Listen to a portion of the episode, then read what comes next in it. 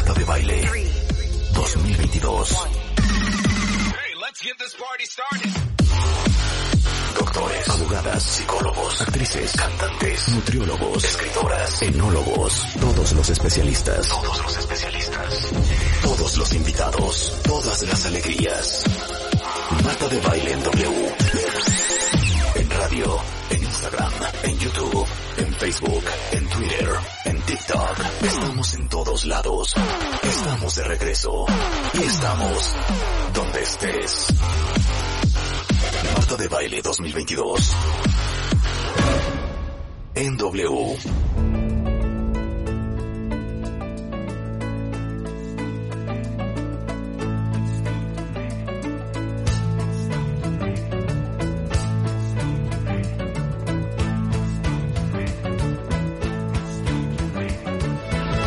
les digo una cosa.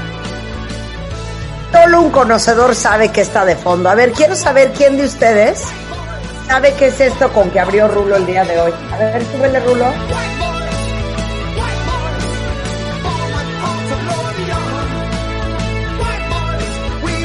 O sea, una de mis bandas favoritas de rock progresivo es Marillion. Se llama Heart of Lothian y el álbum en el que venía esa canción, que es que del 85 más o menos, se llama Misplaced Childhood, que para todos los que aman el rock progresivo, obvio saben de lo que estoy hablando. Los que no, sugeriría yo, sobre todo empezando con Rulo, que conoce esta canción por mí, que exploraran el rock progresivo cuentavientes porque es una joya. Desde Marillion hasta Rush, desde Emerson, Lake and Palmer hasta Genesis, una joya. ¿Cómo están? Muy buenos días a todos. Son las 10, 2 de la mañana les digo una cosa, necesito música triste. ¿No están traumados, traumados con la noticia que salió ayer de que Bruce Willis, que tiene 67 años, va a abandonar su carrera después de que fue diagnosticado con afasia. Entonces, ayer obviamente todos estábamos leyendo, ¿y qué será afasia? Y me trauma porque yo no sé ustedes, a ver, hay fans aquí de Bruce Willis, a mí se me hacía un cuero, o sea, desde Moonlighting, pero desde Die Hard 1, Die Hard 2, siempre se me ha hecho espectacular, espectacular. Ex marido de Demi Moore, vuelto a casar, con hijos nuevos, y este, y siempre se me hizo guapísimo, porque ya saben que los hombres pelones son lo mío. Y Bruce Willis siempre ha sido espectacular, me ha parecido un hombre encantador. Y anoche, o ayer, sale la familia de Bruce Willis, sale la hija que tiene, una de las hijas que tiene con Demi Moore, que se llama Rummer Willis, a decir que pues ya va a dejar su carrera porque lo acaban de diagnosticar con afasia. Obviamente, este, le hablamos al doctor Erwin Chiquete, que es médico internista, es neurólogo, doctor en biología molecular en medicina, es neurólogo investigador del Departamento de Neurología y Psiquiatría del Instituto Nacional de Ciencias Médicas y Nutrición Salvador Subirán, eh, un neurólogo muy respetado en México, para que nos explique, Erwin, ¿Qué es afasia? ¿Por qué se, por qué se está retirando Bruce Willis? Gracias, Marta. No, Eh, gracias Pues eh, la afasia es un es más un síntoma que un diagnóstico como tal. La afasia es una enfermedad, es un padecimiento o es un síntoma que implica problemas con la codificación o la decodificación del lenguaje. Y antes de explicar eso, quisiera comentarles qué es lenguaje y qué es habla, porque nosotros lo entenderíamos como lo mismo, pero en, eh, neurológicamente hablando, médicamente hablando, una cosa es habla o el speech y otro es lenguaje o language. Entonces, speech y language son cosas distintas. Habla y lenguaje son cosas diferentes. A ver. Por habla nos estamos física mecánica de la producción del lenguaje, es decir, lo que hace nuestra boca para emitir un sonido. Entonces yo puedo tener, por ejemplo, un problema del, del, del habla porque no tengo mi dentadura bien o porque eh, no tengo la lengua o porque eh, me acaban de hacer un, un, trabajo dentario y entonces pues estoy, tengo anestesiada la, la, los músculos de la, de la boca o de la fonación, entonces no puedo yo emitir un sonido o que tengo malas cuerdas, eh, tengo malas cuerdas vocales. Claro, un tumor en sea, las es un cuerdas tema, vocales. Es un tema estructural. Exactamente, es un tema estructural físico de la producción del sonido. Ok. Y lenguaje es un problema de la producción de las ideas y es aquí diferente. El lenguaje es cómo usamos nosotros nuestros códigos y, y, y no solamente es lenguaje verbal, ¿eh? también puede ser lenguaje visual, eh, escrito, es decir, cómo yo utilizo los códigos que yo conozco que expresan ideas o cómo yo decodifico, es decir, cuando a mí me dicen un o, me, o mi cerebro recibe información codificada, sea en forma de un eh, eh, de palabras, eh, es decir, oído, o bien sea eh, algo que estoy leyendo leyendo o códigos que no son palabras precisamente, sino son figuras que expresan ideas. Por ejemplo, pues si yo quiero ir al baño y veo una puerta y veo un monito allí y luego una monita, pues eso, si bien es cierto, estoy viendo yo un muñeco, un mono y una mona que no están precisamente haciendo del baño, pues yo me imagino que eso es una puerta del baño, ¿cierto? ¿Por qué? Porque bueno, yo ya conozco que ese código significa que allí hay Eso. un baño tras esa puerta. Entonces, Claro. ese es un símbolo. Entonces, eh, el lenguaje es una afectación de la codificación o decodificación de símbolos auditivos o visuales o de otro tipo para expresar ideas. O sea, lenguaje, cuando nosotros leemos un libro, tú estás leyendo palabras, ahorita que yo leo, para los increíbles seguidores de Bruce, queremos expresar que Bruce ha tenido algunos problemas con salud últimamente y recientemente yo estoy descodificando la palabra recientemente y dándole un significado. Eso significa que fue hace poco, pero Exacto. leo problemas y sé que esto es una complicación. Entonces mi cerebro, mientras que yo estoy haciendo eso, está descodificando lo que significan las palabras o las imágenes o los conceptos. Exactamente. Eso es lenguaje. La codificación o decodificación del lenguaje es el proceso para comunicarnos y la afectación de cualquiera de esos dos procesos, sea la producción del lenguaje, es decir, la producción de ideas a través de símbolos, o bien la decodificación de esos símbolos para entender las ideas que nos está expresando el otro, cualquiera de las dos se llama afasia. Lo que pasa es que la afasia puede ser expresiva, cuando nosotros tenemos problemas para producir el lenguaje, es decir, para usar los símbolos para expresar ideas, o eh, es una fascia sensitiva o integral, también se le llama a veces, que es la fascia eh, en la que el problema es para la decodificación, es decir, para comprender lo que otros nos quieren expresar. Y es que así de caprichosa es la fascia, es decir, eh, la fascia puede ser, yo puedo hablar perfectamente y se me puede entender perfectamente mis ideas, decirle a mi familia, este, oigan, este, tengo un poco de hambre, ¿qué tal si vamos al restaurante? Y a la hora de que ellos me hablan, puede ser que yo no comprenda en lo absoluto lo que ellos me están diciendo, tal como si me estuvieran hablando con otro idioma, porque es un idioma eh, que yo, cuando nos hablan en un idioma totalmente ajeno a nosotros, nosotros nos quedamos con cara de, bueno, ¿qué me estás queriendo decir? ¿Por Claro. qué? Porque nosotros no conocemos el significado de esos códigos. Ya. No tenemos afasia, sino que simplemente no, nunca adquirimos ese significado de esos códigos. Afasia es cuando alguien ha adquirido los significados de esos códigos y luego los pierde. Y ese es el problema que está pasando con Bruce Willis. Ahora, ¿qué está A ver. ocasionando eso? No, Habrá espérame, ahorita vamos a la parte fisiológica, pero ¿cómo crees que le descubrieron que tenía afasia a Bruce Willis? Yo me imagino, no, no, esto es una suposición mía, no sé si tú tengas más información, pero he tratado de revisar la información eh, Sí, y en no realidad. Sí. No, no han revelado mucho. Eh, lo que han dicho es que sencillamente empezó a tener, o sea, vamos, ah, nuevamente, lo que nosotros podemos deducir del significado de las palabras escritas de, de Demi Moore y de otras personas es que eh, lo que ocurrió es que ya había tenido, ha venido experimentando eh, síntomas. ¿Qué pasó? Yo, yo me imagino que esto eh, empezó a notarse ya desde hace algunas semanas, meses, quizá más, en el que había problemas tanto con la producción del lenguaje con la, como la comprensión o cualquiera de las dos. Pudo ser eso. Eh, Sin embargo, las... Que, le hablaban y no entendía.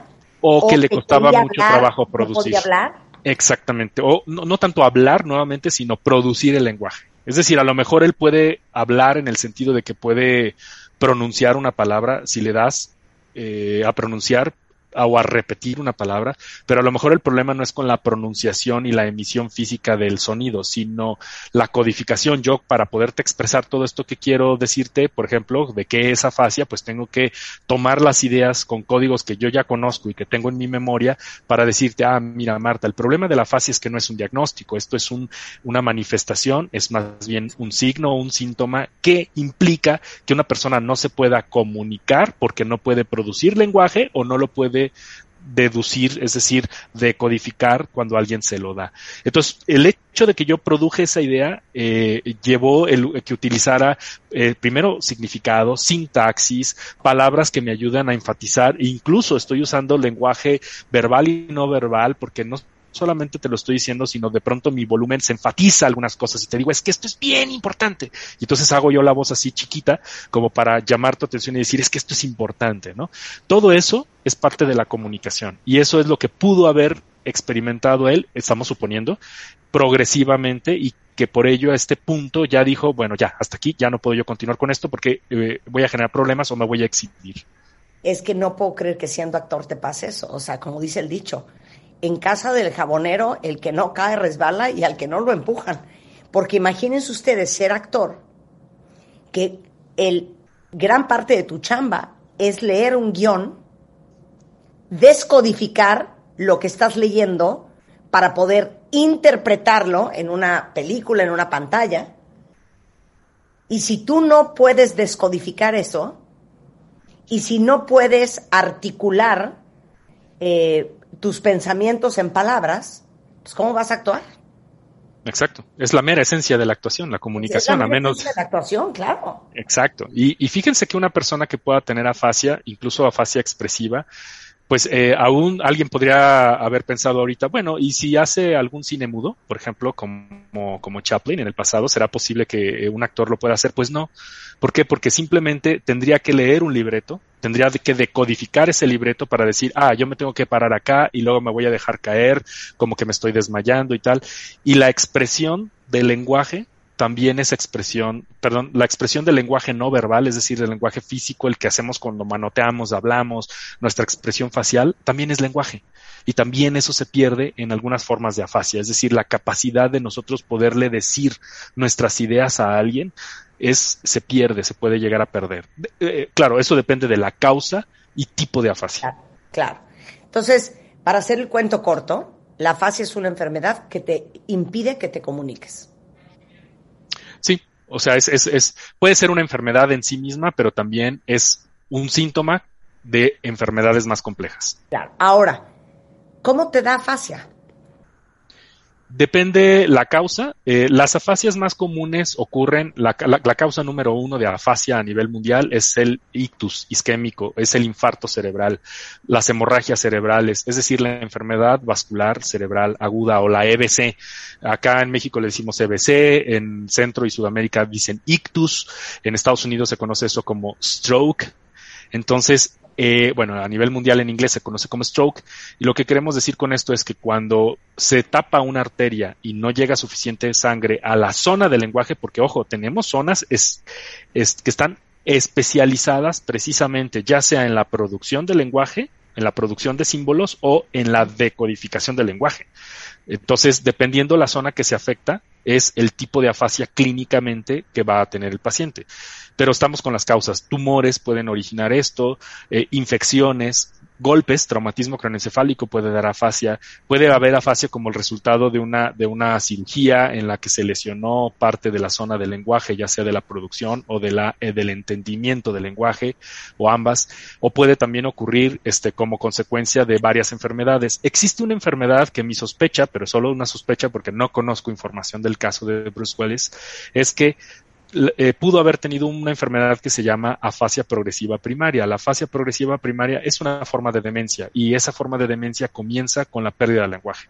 Es decir, los pacientes empiezan a sustituir una palabra por otra, quieren decir cuchillo y dicen cuchara, dice, da, este, eh, dame la cuchara y le dan una cuchara, no, la cuchara y apuntan el cuchillo, no, esto no es cuchillo, es cuchara y como las dos empiezan con cuch, cuch, cuch, empiezan a confundir primero palabras que suenan similar y luego empiezan ya a confundir palabras que son totalmente distintas. O sea, ellos pueden decir, este, fui a la avena y me divertí eh, terroríficamente. Perdón, ¿a dónde fuiste? A la avena. Perdón, ¿a dónde? A la avena y te muestra eh, una imagen y resulta que es un estadio. Ah, no, ¿quisiste decir arena o el estadio? Eh, ¿por, qué dije, ¿Por qué dijiste avena? ¿No? Entonces empiezan a sustituir estas palabras, llega un punto en el que ya no comprenden ni pueden decir un lenguaje que sea comprensible y eh, van perdiendo otras funciones mentales. Eso se llama afasia progresiva primaria. No sé si es ese el diagnóstico de él, la verdad es que no sé. O tuvo un stroke, o tuvo una hemorragia, o qué sé yo. Qué cosa más espantosa. Ahora, eh, dices que empiezan a hablar a lo mejor con oraciones cortas, incompletas, oraciones sin sentido, sustituyen palabras como dices tú, dicen palabras irreconocibles, no entienden las conversaciones de otras personas, escriben oraciones sin sentido y seguramente algo así le empezó a pasar a él y ahí es donde dijeron, no, es que algo tienes. Y seguramente acabó con un neurólogo en donde le dijeron que tiene afasia. Ahora, Nada más dime una cosa. Fisiológicamente, ¿qué es la afasia en el cerebro? Cuando se afectan las, la población de neuronas que se especializan en codificar o decodificar es cuando tenemos afasia. Y tenemos una población de neuronas en el lóbulo frontal, se llama del lado izquierdo en la mayoría de los seres humanos. Eh, digo la mayoría, pero ahorita explico esto, eh, que se llama eh, zona de Broca, o región de Broca o área de Broca. Y el área de la cabeza? En la parte frontal adelante, más o menos como en la 100, pero adentro. Ok, sí, sí, en la 100. Del lado, del lado izquierdo en la mayoría de los, de los seres humanos. Y ahorita explico eso. Entonces, eh, ese es el área de Broca. Y el área de Broca se encarga de la producción del lenguaje. Es decir, si, si a mí se me lesiona el área de Broca, yo voy a poder comprender el lenguaje, pero no voy a poder producir lenguaje y está más atrás, más o menos por acá, como arribita de la oreja y este, a mitad de la cabeza, el área que se llama de Wernicke, con W, Wernicke o Wernicke. Eh, el área de Wernicke es el área de la comprensión del lenguaje. Entonces, si a mí me lesionan el área de Wernicke en el lado izquierdo o del área de Wernicke en el lado izquierdo, eh, entonces yo voy a poder producir lenguaje con toda la normalidad, pero no lo voy a poder comprender. Oh. Y si me lesionan eh, otras zonas que comunican tanto el área de Broca como el área de Wernicke, entonces yo puedo tener algo que se llama afasia global. Y la afasia global es cuando ni comprendo ni puedo emitir un lenguaje que sea comprensible. O sea, eso ya es, vamos, el grado, digamos, peor o máximo de la afasia. Dios de mi vida. Y entonces se diagnostica cómo? Clínicamente. Es decir, cuando hacemos nosotros pruebas con el paciente, nosotros hacemos pruebas cognitivas, es decir, pruebas mentales, para eh, retar el lenguaje del paciente. Le pedimos que el paciente nos diga, por ejemplo, los nombres de objetos que están allí, nos diga, nos repita frases complejas, le decimos cosas como, a ver, eh, eh, repita después de mí, el flan tiene fresas y frambuesas la orquesta tocó y la audiencia la aplaudió. Y entonces yo estoy suponiendo que esta persona, al poder repetir estas frases más largas, puede eh, eh, emitir el lenguaje al menos después de la repetición. Pero luego le pedimos diálogo al paciente, etcétera, etcétera. Es decir, se hacen pruebas y eso se diagnostica clínicamente. Ahora, la causa de la fascia, esa se diagnostica pidiendo estudios. Y esos estudios a, menudo implican estudios de imagen, tales como la resonancia magnética o un PET cerebral, y también estudios funcionales como puede ser un electroencefalograma en algunos casos, no en todos. ¿Qué quieres ver ahí? ¿Qué quieres ver ahí? Si está lesionada el área de Broca, el área de Wernicke, las zonas que comunican Wernicke y, y Broca o todo ello. Wow. Ahora, se trata, se compone, se rehabilita. Sí, dependiendo la causa, evidentemente. Cuando se trata de afasia progresiva primaria, que es una enfermedad en sí misma y es una enfermedad muy similar al Alzheimer en el sentido de que va progresando hasta la demencia total y el paciente queda totalmente dependiente de otros para sobrevivir, para poderse alimentar, para poderse bañar, para poderse duchar, para poderse, eh, pues tener una higiene normal del día a día. Esos casos, eh, no se pueden rehabilitar y desgraciadamente no hay un tratamiento válido y efectivo actualmente para ello. Ahora, cuando la afasia viene como consecuencia de un ictus, de un infarto cerebral, dependiendo la extensión del fue el infarto, sí puede haber cierta recuperación y sí, sí hay rehabilitación. Hay especialistas muy buenos en que son eh, rehabilitadores del lenguaje. A menudo los rehabilitadores del lenguaje son psicólogos o neuropsicólogos que se especializan específicamente en la rehabilitación del lenguaje. Y ellos ponen tareas y ejercicios para que el paciente retome el lenguaje. Eh, tiene que ver con lectura, con lectura en voz alta, con comprensión, etcétera, etcétera. Entonces ahí tenemos eh, varias estrategias con los rehabilitadores del lenguaje para poder rehabilitar eso. Pero eso depende de la causa. Si fue un traumatismo por ejemplo, un, golpe fuerte en la cabeza, esas son las afasias que más frecuentemente se pueden recuperar en contraposición con las de un ictus. Claro. Oye, y dime una cosa, aquí pregunta Karen, ¿y esta enfermedad te puede pasar cuando se tiene un aneurisma que se descubrió antes de que se rompiera y, y te pusieron un stent? Sí puede pasar si hubo una lesión durante la colocación del stent o bien que eh, hubiera en realidad accidentado ese aneurisma o que fuera un aneurisma gigante. Sí, y los aneurismas no es muy frecuente que ocurran en zonas de eh, comprensión del lenguaje, pero sí puede ocurrir un aneurisma muy cercano al área de Broca, que es el área donde nosotros usamos, o sea, las neuronas que se especializan para la producción del lenguaje. Entonces sí, sí puede ser, puede existir una, una afasia, sobre todo afasia expresiva o también llamada afasia de Broca, en personas que han tenido un aneurisma y que se los repararon. Wow. Y aparte, qué fuerte, porque como dices tú, pues vas a necesitar apoyo toda tu vida. Eh, veo eh, las estrategias de cómo enfrentar esto, desde llevar una tarjeta contigo que diga que tienes afasia, incluso el tipo de afasia, que traiga siempre una identificación. Exactamente, sí. Eh, la verdad es que a menudo una persona que ya ha perdido la capacidad eh, totalmente, ya sea de comprender o de emitir el lenguaje, pues no sería ideal que, que, salga solo. O sea, debe de salir como nosotros utilizaríamos un intérprete probablemente en otro país, ¿no? O sea, sería muy difícil que podamos tener una interacción con otros seres humanos si tenemos bloqueado el canal de lenguaje. y es que, nuevamente, no es que no puedan hablar y que entonces con señas se hagan entender, como nosotros lo podríamos hacer en otro país si no hablamos la lengua de ese país. No, ellos también tienen bloqueada la capacidad de comunicar fuera de la, del verbal con otros elementos, por ejemplo, escribiendo o eh, haciendo señas, sus ideas. O sea, estamos hablando de algo más serio, porque eh, puede ser que ellos no tengan la capacidad incluso de escribir, porque nuevamente, si alguien tiene una lesión en el área de Broca, no podrá es decir, no podrá hablar con un lenguaje que sea inteligible, pero tampoco lo va a poder escribir. Es decir, si le damos nosotros una hoja y le decimos, bueno, ok, no puedes hablar, pero me puedes escribir lo que quieres decirme, no lo va a poder hacer tampoco. Porque es un, es un tema de codificación de información. Exacto, es un tema de, de, codificación de símbolos. Entonces, pues él no va a poder usar, o esa persona no va a poder usar las letras para expresar ideas. No, me quiero aventar por la ventana con esta historia. Qué dura es la vejez, ¿no? Sí, desgraciadamente, pues con los años ocurren. Es que con los años todo se descompone. Es factor de riesgo para que ocurran muchas otras cosas. Sí, desgraciadamente nos puede dar un ictus y entonces tener afasia, nos puede dar un, una hemorragia y nos puede dar afasia, nos puede dar afasia progresiva primaria, que es una forma de demencia, sí. Entonces, pues bueno, pueden ser varias las razones por las que una persona de, de, de con los años pueda adquirir eh, un problema de la comunicación.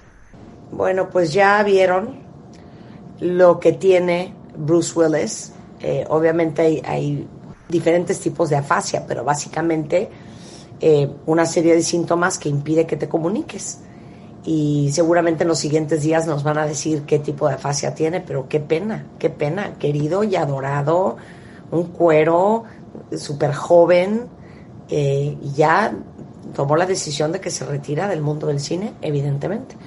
El doctor Erwin Chiquete es neurólogo, doctor en biología molecular y eh, está en la Ciudad de México, en neuroclínica.org.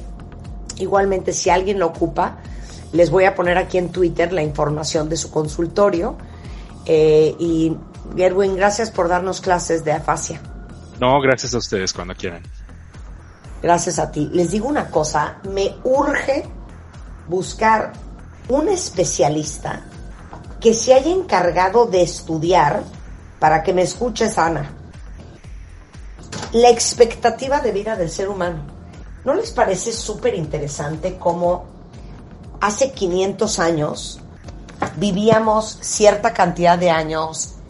Eh, el porcentaje de las muertes maternofetales hace 400 años tan diferente a lo que es hoy. Y obviamente tiene que ver el avance de la medicina, pero también tiene que ver, me imagino yo, con la forma en que ha ido, digamos que cambiando la genética del ser humano. Entonces, me urge hacer ese programa. Por si se te ocurre con quién, Erwin, ahí me chismeas. Claro, yo te voy a buscar a alguien adecuado. Un, placer. Y les digo una cosa, gracias Erwin. Y les digo otra cosa que no, no sé por qué se me ha olvidado comentarles.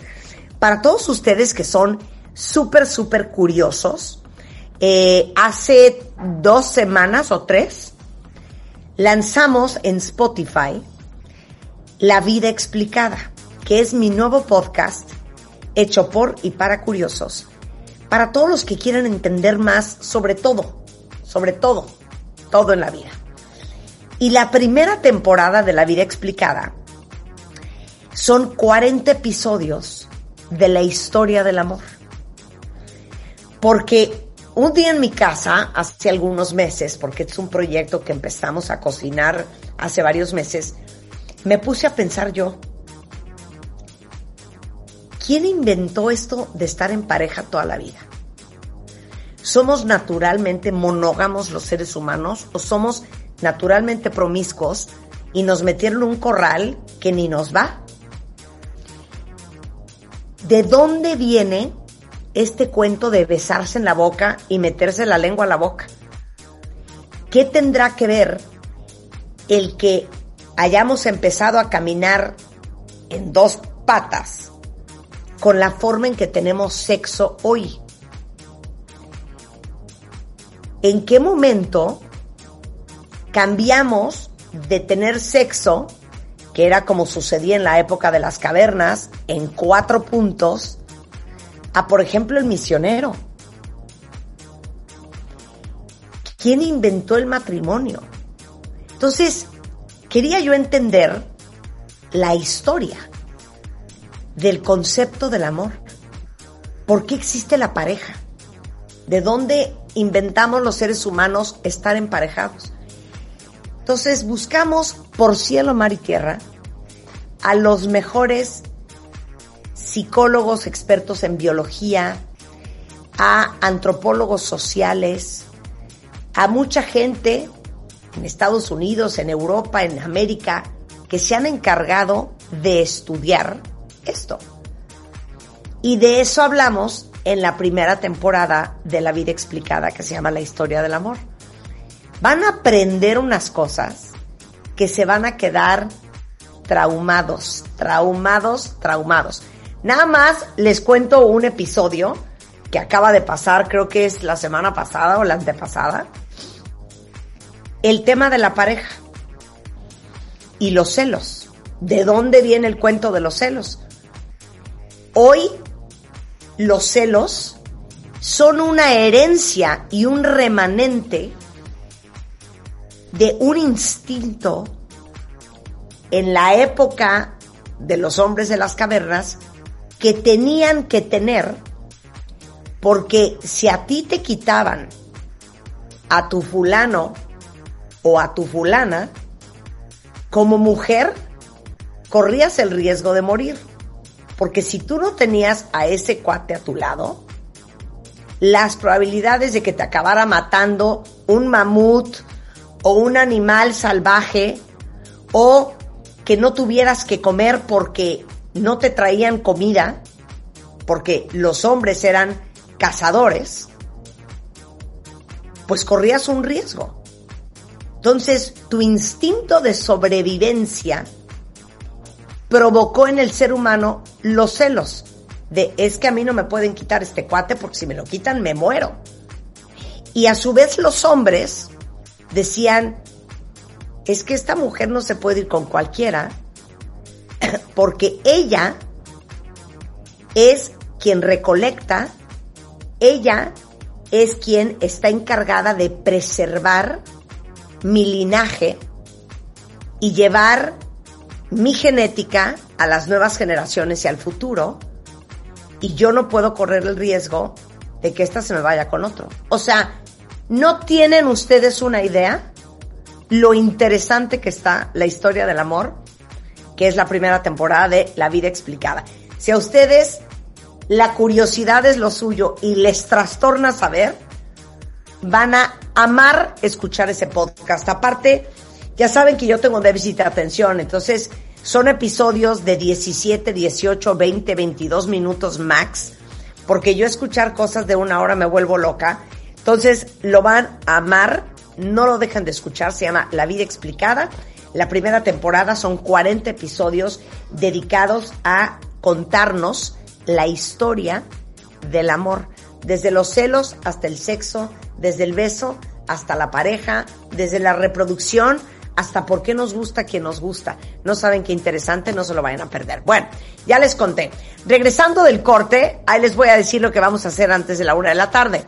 Vamos a hablar eh, sobre el Día Mundial del Taco, que es el día de hoy, y quiero que me vayan mandando con el hashtag Día Mundial del Taco ¿Cuál es su taquería favorita? Porque invitamos a Marco Beteta a hablar de eso. El ABC del cáncer colorectal, porque el 31 de marzo es el Día Mundial de la Concientización sobre Cáncer de Colon. Pregunto yo, al rato les voy a decir quién de ustedes ya se hizo una colonoscopia y una endoscopia, que espanto. Y volviendo del corte, vamos a hablar con Tessa West. Vamos a ver quién de nosotros es víctima de los vampiros energéticos, de esa gente que te chupa todo, te chupa la energía, te chupa la felicidad, te chupa las ganas, o sea, te deja seco de todo lo que te chupa. Regresando del corte, no se vaya. ¿Todavía no tienes ID de cuenta viente? No. No, no, no. Not yet, yet, yet. Consíguelo en martadebaile.com. Martadebaile.com. Y sé parte de nuestra comunidad de cuentavientes. Marta de Baile 2022. Estamos de regreso. Y estamos donde estés. O sea, se van a traumar de lo que vamos a hablar ahorita. ¿Alguien de ustedes les ha pasado que se sientan en su escritorio, están a punto de abrir su Excel cuando un compañero de trabajo se les acerca y después de 20 minutos de conversación, cuando finalmente se va, están agotados, o sea, tan agotados que ya no pueden ni siquiera seguir con su archivo de Excel, esos son vampiros de energía, vampiros energéticos. Y hay tantos, tantos en nuestras vidas tanta gente que nos rodea en lo personal y en lo profesional, que nos chupa la vida entera, que invité a Tessa West, que es profesora de psicología de la Universidad de Nueva York, experta en ciencia de la comunicación interpersonal, doctora en psicología social por la Universidad de Connecticut, y su investigación siempre se ha centrado alrededor, cuentavientes, de comprender la naturaleza y la dinámica de la percepción humana de cómo percibimos a los demás en las interacciones hasta entre razas. Es autora del próximo libro Jerks at Work, Toxic Coworkers and What to Do About Them. O sea, eh, no sé ni cómo traducir esto al español, pero horrores en el trabajo, eh, colaboradores tóxicos y qué hacer con ellos. Entonces, eh, vamos a hablar de la parte de chamba, pero vamos a hablar también de la vida personal. So Tessa, I, I, I'm sure you're fluent in Spanish. You understood everything I just said. Tiny bit. but I just gave them like a small example of sitting at your desk. You're about to open your Excel file. And then your coworker comes and talks to you. And after 20 minutes that he leaves, you are so exhausted that you can't even continue working. So okay. explain to the audience what uh, energy vampire is. So energy vampire is someone who, when you're interacting with them or even thinking about interacting with them, they just suck the mental energy and often the physical energy out of you. So you have a hard time thinking, you have a hard time concentrating, but you also feel tired. Sometimes you feel hungry when you shouldn't. You feel like you want a glass of wine in the middle of the day. They just really deplete your resources and make it very difficult for you to move on with your day. Ok, dice, a ver, un vampiro de energía son aquellas personas que literal te drenan mental y emocionalmente. Te roban toda la buena intención mental, toda tu energía física. Eh, es gente que te deja literalmente cansado, que te roba tu energía y que de repente puede ser que en su presencia te sientas agotado o empiezas a bostezar o necesitas un break porque no te estás dando cuenta, pero esta persona te está chupando la energía. Y yo le decía a Tessa que yo tenía un novio, cuentavientes, que cada vez que yo estaba con él, me daba una bostezadera y no era porque fuera aburrido. Me daba un, mi abuela diría, un surmenage. Me daba un agotamiento, un cansancio generalizado. Y yo siempre pensé, es que este güey me roba la energía. I was just telling them what I told you before we started the show that I had a boyfriend that every time I was with him, either I would yawn or I would feel like absolutely exhausted, energy depleted, like I needed like to lay it on a bed always. Yeah. So yeah. does that happen? Yes. I think so is that real? Is that real? It's real. It's real. I think we forget that people who are mentally exhausting affect our physical health and our bodies and things like our blood pressure and our hormones and these kinds of things. So it's very much a real thing. And it often happens because they're spreading some negative emotion to us. Either they're anxious, uncomfortable, or just loud and obnoxious. And we're catching that emotion and we're kind of, you know, soaking it all in. And that's often why we feel depleted at the interact at the end of these interactions with people. Le digo que si estamos alucinando, si esto es verdad. Y me dice, hija, claro que es verdad. Me dice, hay gente que es mentalmente agotadora, que es tan a lo mejor negativa en sus emociones, súper intensa, eh, súper eh, fuerte, incisiva, que claro que te acaba cansando y tiene un impacto no solamente en tu energía mental y en tu bienestar emocional, también en tu parte física y por supuesto que te, te afecta en todo sentido y entran en juego todas cosas, desde las hormonas, lo que quieras. Entonces, esto es muy real. So, how do you identify in and out of the workplace yes. a energy vampire? The first thing you need to do is think about how you feel in anticipation of interacting with these people. Okay. Because a lot of the negativity isn't in the interaction itself, is when we're thinking about, oh God, I have this awful meeting with my boss. I know I'm going to feel like crap afterwards. Or, oh, I have to go to dinner again with my mother in law. This is going to be exhausting. And that's a huge red flag.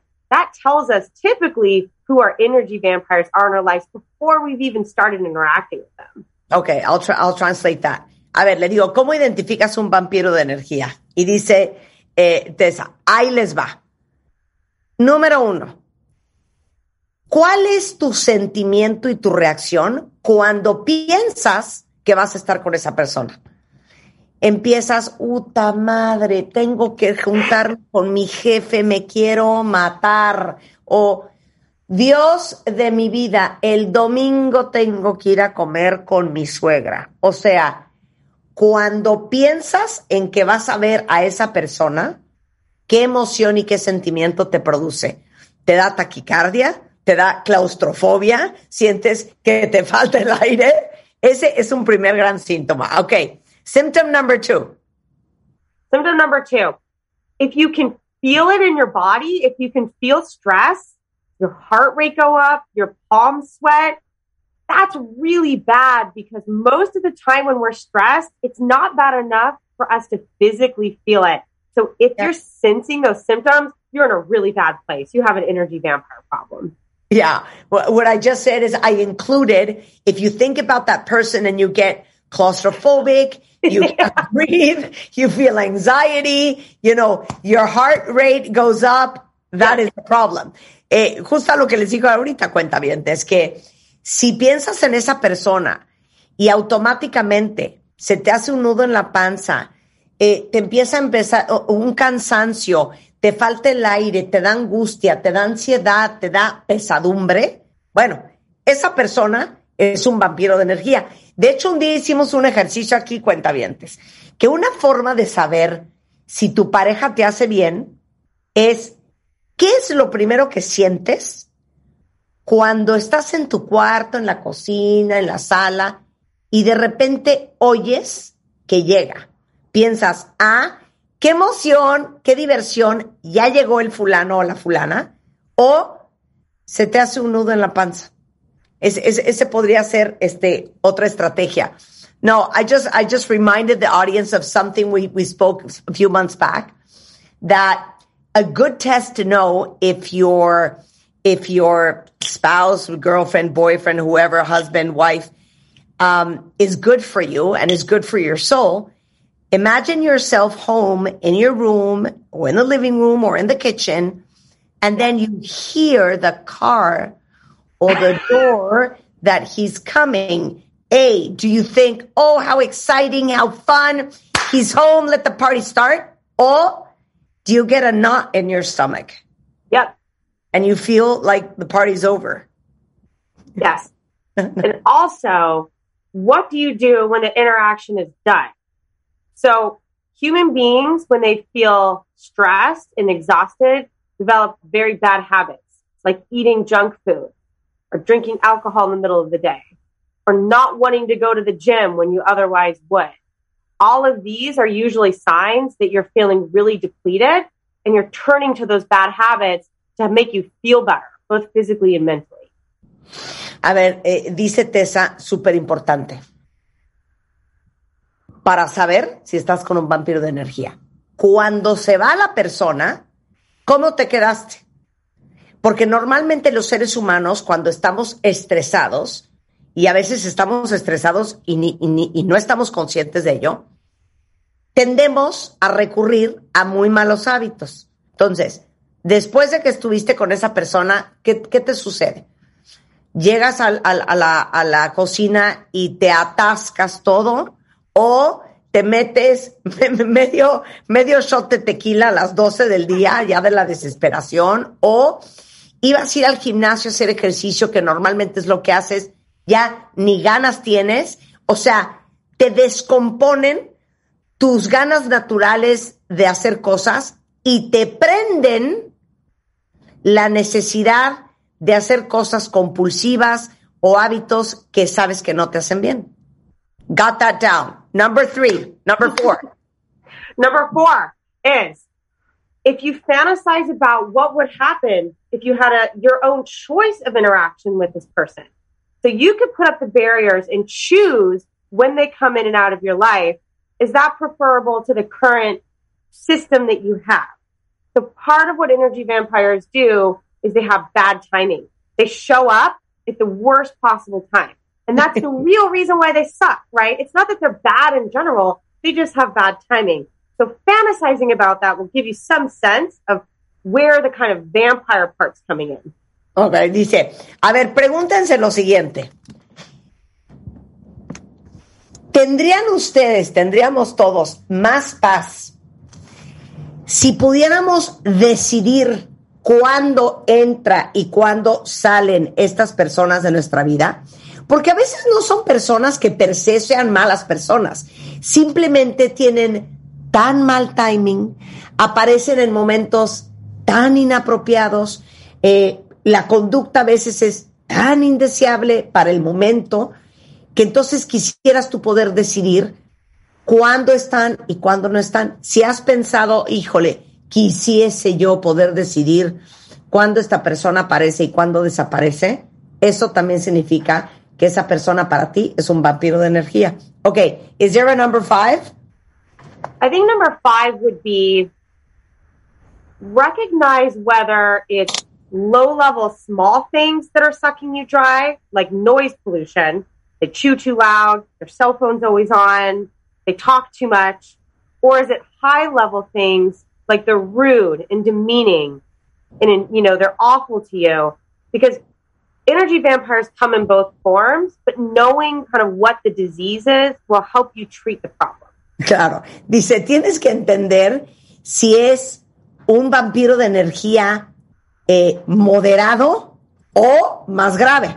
Porque el moderado puede ser que, híjole, es que hace cosas molestas, habla muy fuerte, eh, el, celular eh, suena todo el día, pone música, o sea, cositas que son incómodas y molestas. Y luego hay gente que es vampiro de energía ya modo más severo, que a lo mejor es pesado, te dice cosas horrendas, siempre te hace sentir mal, o sea, cosas más fuertes. Porque aparte les voy a decir una cosa, eh, yo les diría que uno de mis, eh, porque tienes que entender cuál es, digamos que la enfermedad de esa persona o cuáles son los puntos que te ponen mal para poder tratarlo. A mí me pone muy mal la gente súper intensa que todo discute. Me pone muy mal. Que no puede sacar ni medio tema de conversación porque te espera un debate de 45 minutos de gritos, subir la voz, sudan, se azotan, se pelean con quien esté. A mí me pone muy mal y me chupa mi energía la gente que le fascina discutir, le fascina debatir y le fascina pelearse en nombre de lo que sea. Um, and I also think, what I was telling the audience, that you have to identify what exhausts you, mm-hmm. which can be something that doesn't exhaust necessarily somebody else. That's right. My energy vampires are people who are too intense. Like people that you cannot bring up basically no subject because it turns on into an eternal debate, discussion. They sweat, they fight, they raise your voice, and then it's a 45 minute discourse, a nightmare yeah. on any topic, any topic. Yeah, they're too intense and they're too loud. They're too and their emotions are too negative. Exactly, exactly. So when we come back from the commercial break, who is the most favorite victim for an energy vampire and how do we fight them when we come back? Thank you, Tessa. Hacemos una pausa y regresando. ¿Quién es la víctima favorita del el vampiro energético? ¿Y cómo se lucha contra ellos? Ahora, díganme en Twitter quiénes son sus vampiros energéticos y por qué. ¿Quién les chupa la vida entera? Y díganme por qué. Al regresar con Chesa West, no se vayan. ¿Todavía no tienes ID de cuenta viente? No. No, no, no. Not yet, yet, yet. Consíguelo. En martadebaile.com. Martadebaile.com. Y sé parte de nuestra comunidad de cuentavientes. Marta de Baile 2022. Estamos de regreso. Y estamos donde estés. Estamos de regreso en W Radio, carcajeándonos de risa cuentavientes, con Tessa West, que es profesora de la carrera de psicología de la Universidad de Nueva York. Ella escribió un libro que está por salir que se llama, eh, pues, La gente tóxica en el trabajo y qué hacer con ellos, ¿no? Y hoy estamos hablando de un concepto del cual ella habla mucho y por eso acabamos hablando con ella, que son los vampiros de energía. Pero nos acaba de dar antes del corte toda la explicación de esa gente que después de que la ves quedas totalmente agotado, que te acaban volviendo tan al borde de la locura que acabas empacándote medio refri, metiéndote un shot de alcohol, eh, dejas de hacer lo que tienes que hacer porque estás exhausto. O gente que nada más de imaginarte que vas a estar con ella, ya te da angustia y un, un nudo en el estómago, te falta el aire, te da angustia, te da ansiedad. Y los estoy leyendo ahorita en Twitter y me estoy carcajeando de risa con ustedes porque entendieron perfectamente bien el tema. Dice aquí una cuenta mis vampiros energéticos son mi hermano y su esposa, mi cuñado y su esposa. Tal cual describen, cada vez que los veo, me dejan agotada. Alguien más dice, este, a mí me quita la energía a las personas que de todo se quejan, que llegas a un lugar a saludarlas amablemente y solo se te quedan viendo y te quitan las ganas de vivir. O otros dicen, qué felicidad que yo ya no tengo que lidiar con mi jefe, porque mi jefe era mi vampiro de energía. Entonces, puede ser tu pareja, puede ser alguien de tu familia, puede ser alguien en el trabajo que te está chupando la vida. Entonces, Tessa nos va a explicar ahorita quiénes son las presas o las víctimas favoritas de un vampiro energético. Tessa, who is the most favorite victim of an energy vampire? Two types of people. Okay. The first is empathic people. So people who oh, yeah. feel others' emotions easily. Yeah. And the second is conflict averse people, like my Canadian husband, who won't tell people it's time for you to leave. So, w- what is the second type of people? What did you say? Con- conflict averse people who ah. hate conflict. Okay. So, those are the typical victims. Yeah. And why? So, empathic people are just much more sensitive to people's emotions and they actually show physical signs of catching someone's anxiety and stress in ways that non-empathic people don't. So they're more physically affected. Conflict averse people, they don't use very clear communication to tell an energy vampire, this interaction's over. It's time for you to walk away. We need to get off the phone they're uncomfortable with conflict, so they just let the, the, the sucking to just continue on and on and on because yeah. they're afraid to tell the person to leave them alone. Claro. Ok, dice Tessa que lo que han estudiado y se han dado cuenta que las perfectas víctimas de los vampiros energéticos es la gente altamente empática que siente y conecta mucho con las emociones de los demás entonces yo creo que ese tipo de gente, pues todo el mundo le acaba de dando pues ternura y pesar y pobre y, y, ay, sienten compasión por todo el mundo, entonces lo secuestran. Y el segundo tipo de gente es gente que tiene aversión al conflicto, que les cuesta mucho enfrentar y ser muy asertivos en poner límites, en decir basta, en confrontar a la gente. Entonces, ¿qué pasa? Se la acaban tragando todititita. Y esos son los dos tipos de persona perfectos para un vampiro energético. So, before knowing uh, what we're going to do, I want to ask you this question. There is a lot of people on Twitter that are saying, how do I know if I am the energy vampire? I'm glad they're asking this question because most of us point fingers, but we never point one at ourselves. People will not tell you. Most people don't give negative feedback. So don't expect anyone to come to you and tell you, but look for. Guess what? You're a pain in the ass. Guess what? Yeah. You're unbearable. Nobody They might send that. you a link to this, this interview and say, I think this would help you. But yeah. no one will tell you. They just won't. They'll disengage, they'll shut down, they get quiet on the phone, you know, they stare off into space. It's more signs of disengagement than anything else. Yeah, but there's people who don't get social cues, Tessa. Yeah, I know. They do nothing. Yep. You're really not going to know. You're going to have to look at over the last 10 people I talked to, how many of them seemed a little spaced out at the end of that interaction. How many of them told me they had to go to the bathroom in the middle of the interaction? How many of them told said my cell phone is not working? there's there's a problem with the signal. you know, all these excuses to get out of an interaction with you, that means you're an energy vampire. Claro. Dice, a ver, ¿quieren saber si ustedes son los vampiros energéticos? Porque el problema es que casi nadie da retroalimentación y menos negativa. O sea, las probabilidades de que alguien te diga, oye, fíjate que estuve escuchando a Tessa West en el programa de Marta de Baile, una psicóloga de Nueva York, y, y me dijo, pues que te dijera que pues eres una pesadilla y eres un vampiro de energía. Nadie lo va a hacer. Entonces, lo que uno tiene que hacer es ser un poquito más consciente de la retroalimentación que recibe uno de la sociedad.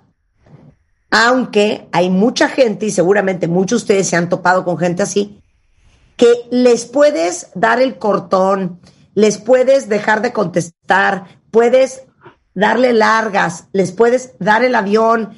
O sea, sin decirlo puedes hacer muchas cosas que para cualquier otra persona son obvias y no se dan cuenta.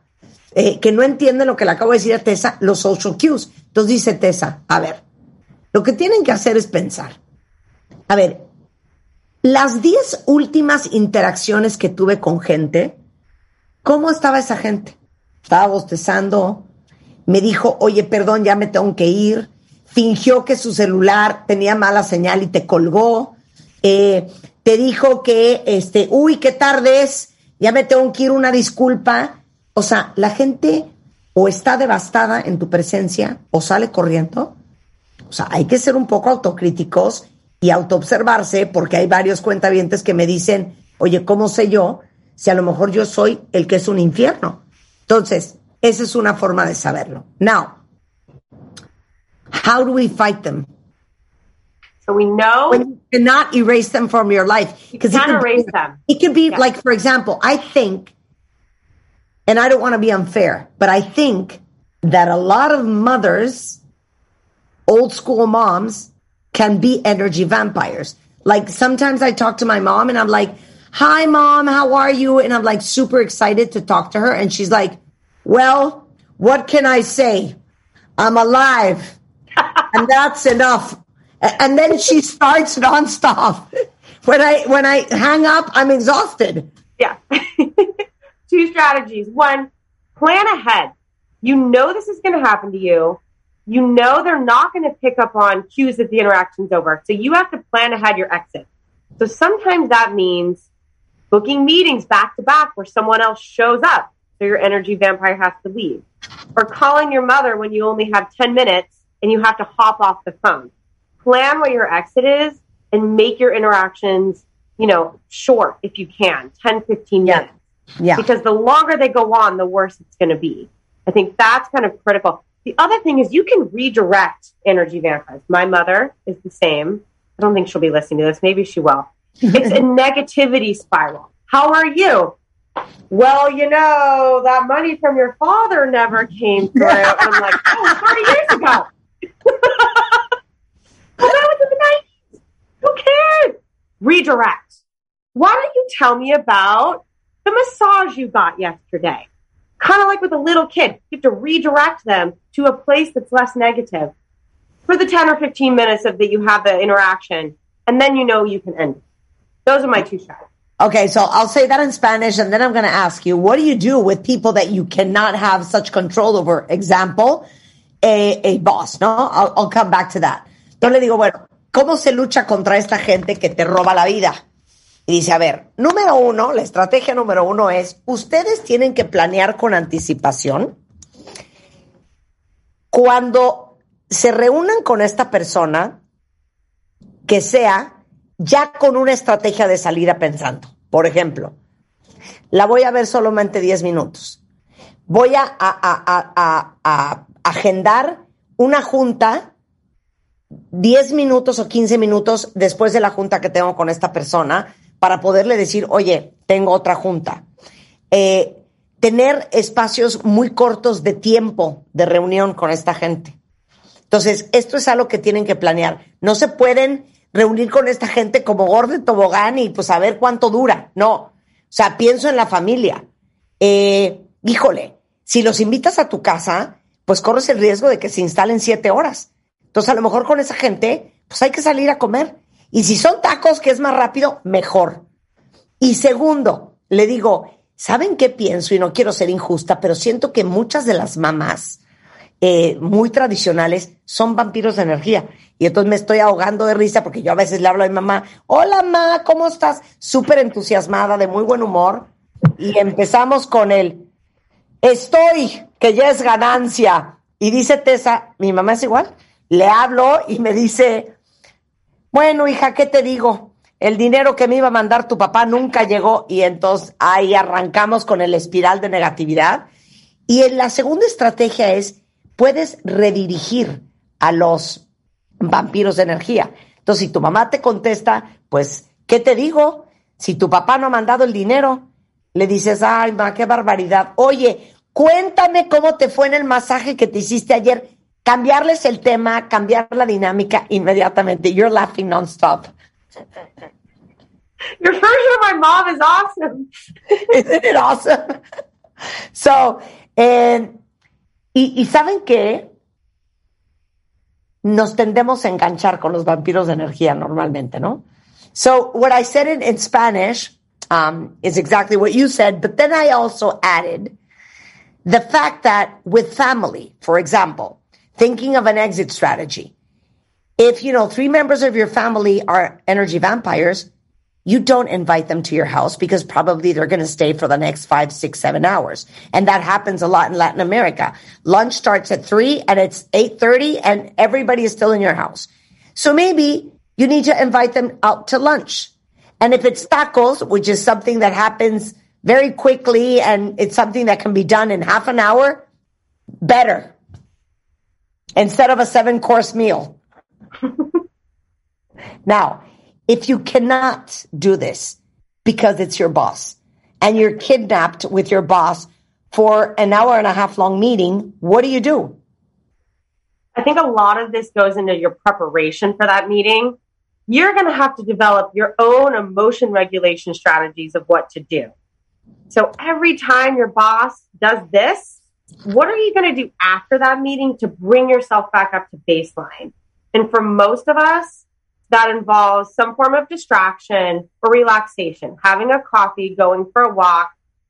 You're not going to be able to control the part where they suck you dry, but you can control how quickly you rebound from that by building in stress reducing tactics that work for you. And for some of those, that's talking to a friend. For some of those, that's having a coffee. Sometimes it's working on something else. Sometimes it's buying a, a new purse.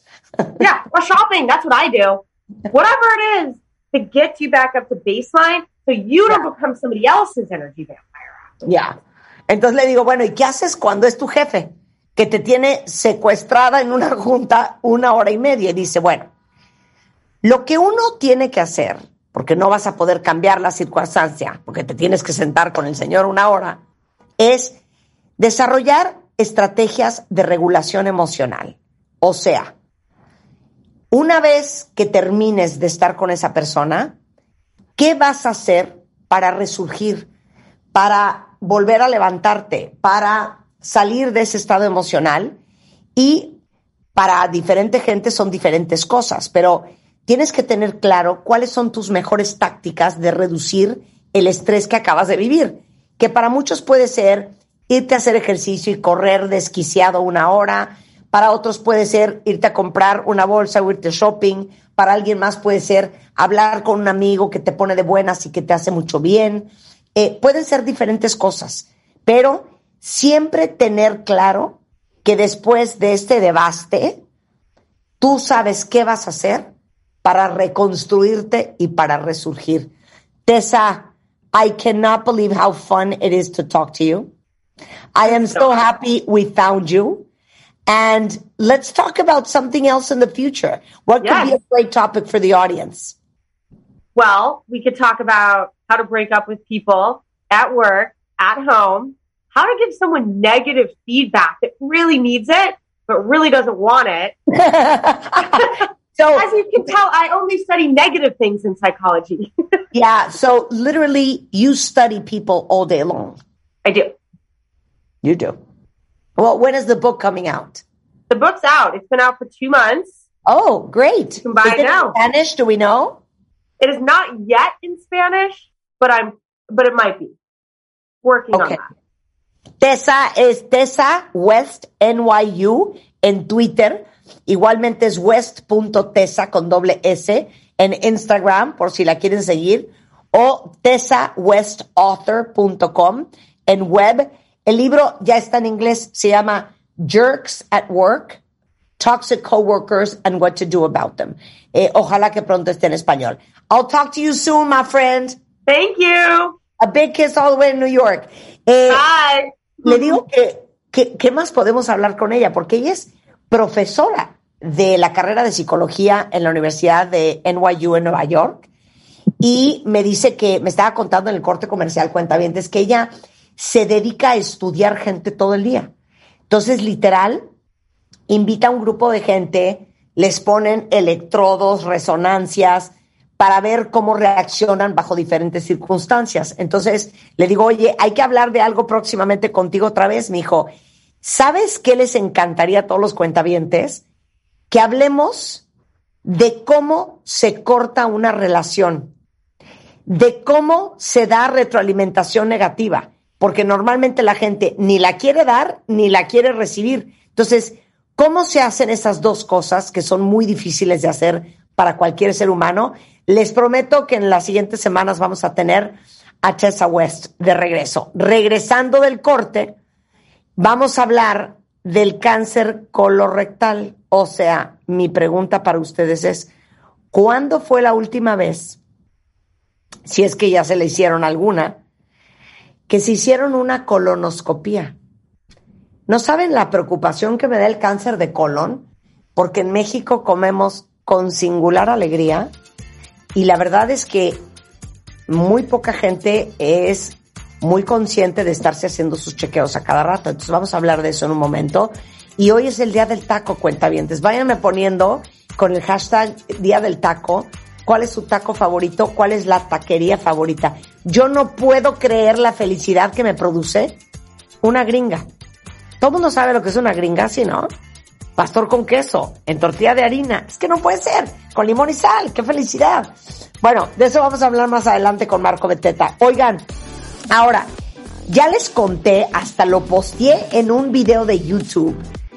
El fin de semana que nos escapamos Spider-Man y yo a uno de mis lugares favoritos del mundo mundial. A descansar un poquito, que es la Riviera Maya conocimos un nuevo boutique hotel que se llama La Casa de la Playa. No saben la belleza, no saben lo divino, no saben la comida. Todas las suites tienen alberca, todos los cuartos están decorados eh, con artesanías mexicanas espectacular. Eh, y aparte te hacen experiencias para cada huésped, como tú quieras.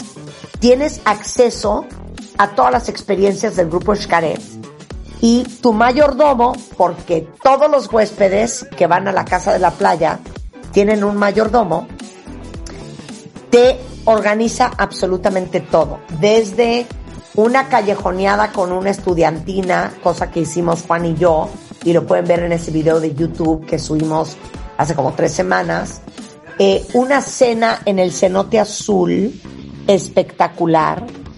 Tienen una alberca a 40 metros sobre el mar, que es un infinity pool. Tienen una chocolatería que está abierta 24 horas al día. Por si a las 3 de la mañana te da los munchies, entras, agarras un chocolate, es totalmente gratis. Tienen una cava que se mueren, una mezcalería. Eh, Marta eh, Ortiz y Virgilio Martínez y los hermanos Rivera Río tienen eh, cada uno un restaurante de primer nivel y no saben lo delicioso que comí en el Touch de Luna, que es el restaurante de Marta Ortiz, unos chilaquiles solares de morirse y la Casa de la Playa ya está abierta, la inauguraron hace poco y si ustedes quieren ir y conocerlo porque les urge una vacación, entren a la casa de la playa.com, tecleenlo ahorita en su computadora. Van a ver qué espectáculo de lugar para que planeen su próximo viaje en pareja al Caribe mexicano que tanto amamos y adoramos. ¿Pueden creer ustedes la Riviera Maya? ¿No es una belleza? Qué afortunados somos de que lo tenemos a tiro de piedra. O sea, y que hay gente que viene de otras partes del mundo y que vuela horas de horas de horas para venir a nuestras playas y nosotros las tenemos aquí a tiro de piedra. Entonces, hay que aprovecharlo. Y luego, para todos los que están estudiando o acaban de terminar su carrera de diseño, eh, diseño industrial, diseño de producto, alguna ingeniería, les va a encantar esto. Resulta ser que la marca Dyson cada año hace un concurso increíble. Y tienen una cosa que se llama el premio James Dyson, que es un concurso de diseño que impulsa y desafía a estudiantes de universidad o recién graduados en ingeniería a diseñar algo que resuelva un problema. Entonces, obviamente, tienen que echar a andar su imaginación y su creatividad. Les voy a dar un tip. Los mejores inventos son los más sencillos porque de verdad aportan soluciones claras, inteligentes a los problemas que tenemos en la vida diaria. Y les explico cómo pueden participar para que pasen la voz y conocen algún ingeniero, diseñador industrial, diseñador de producto. Pueden participar o en equipo o individualmente. El registro es en jamesdysonaward.org eh, antes del 6 de julio y van a elegir a tres ganadores por país. El primer lugar le van a dar 137 mil pesos. El ganador internacional puede ganar hasta 823 mil pesos. Y lo mejor es que si ganan, el premio James Tyson los va a ayudar a encontrar contactos para impulsar su proyecto dentro del mercado. Entonces, toda la información está en jamesdysonaward.org o directamente en Dyson-MX en Instagram. Regresando del corte, ¿qué onda con el colon al volver en W Radio? No se vayan. Escuchas a Marta de Baile por W Radio. Síguenos en Facebook, Marta de Baile. Y en Twitter, arroba Marta de Baile, Marta de Baile 2022. Estamos de regreso. Y estamos donde estés. Bueno, qué espanto, cuentavientes. Les pregunté ahorita en Twitter que me dijeran quién de ustedes ya se hizo una colonoscopía. Me contestaron tres y hoy vamos a hablar del cáncer de colon y sí, recto, porque el 31 de marzo es hoy el Día Mundial de Concientización sobre el Cáncer Colorectal, con la idea de que todos estemos informados y seamos más conscientes de la enfermedad, de cuáles son los síntomas, la forma de prevenirla, los estudios de detección, porque es el tercer tipo más frecuente de cáncer eh, que se diagnostica todos los años en hombres y en mujeres. Y otra vez, igualito que el cáncer de mama, si lo detectas a tiempo, tiene una sobrevivencia del 90%. Entonces invité a Jorge Silvia Velasco, él es cirujano oncólogo.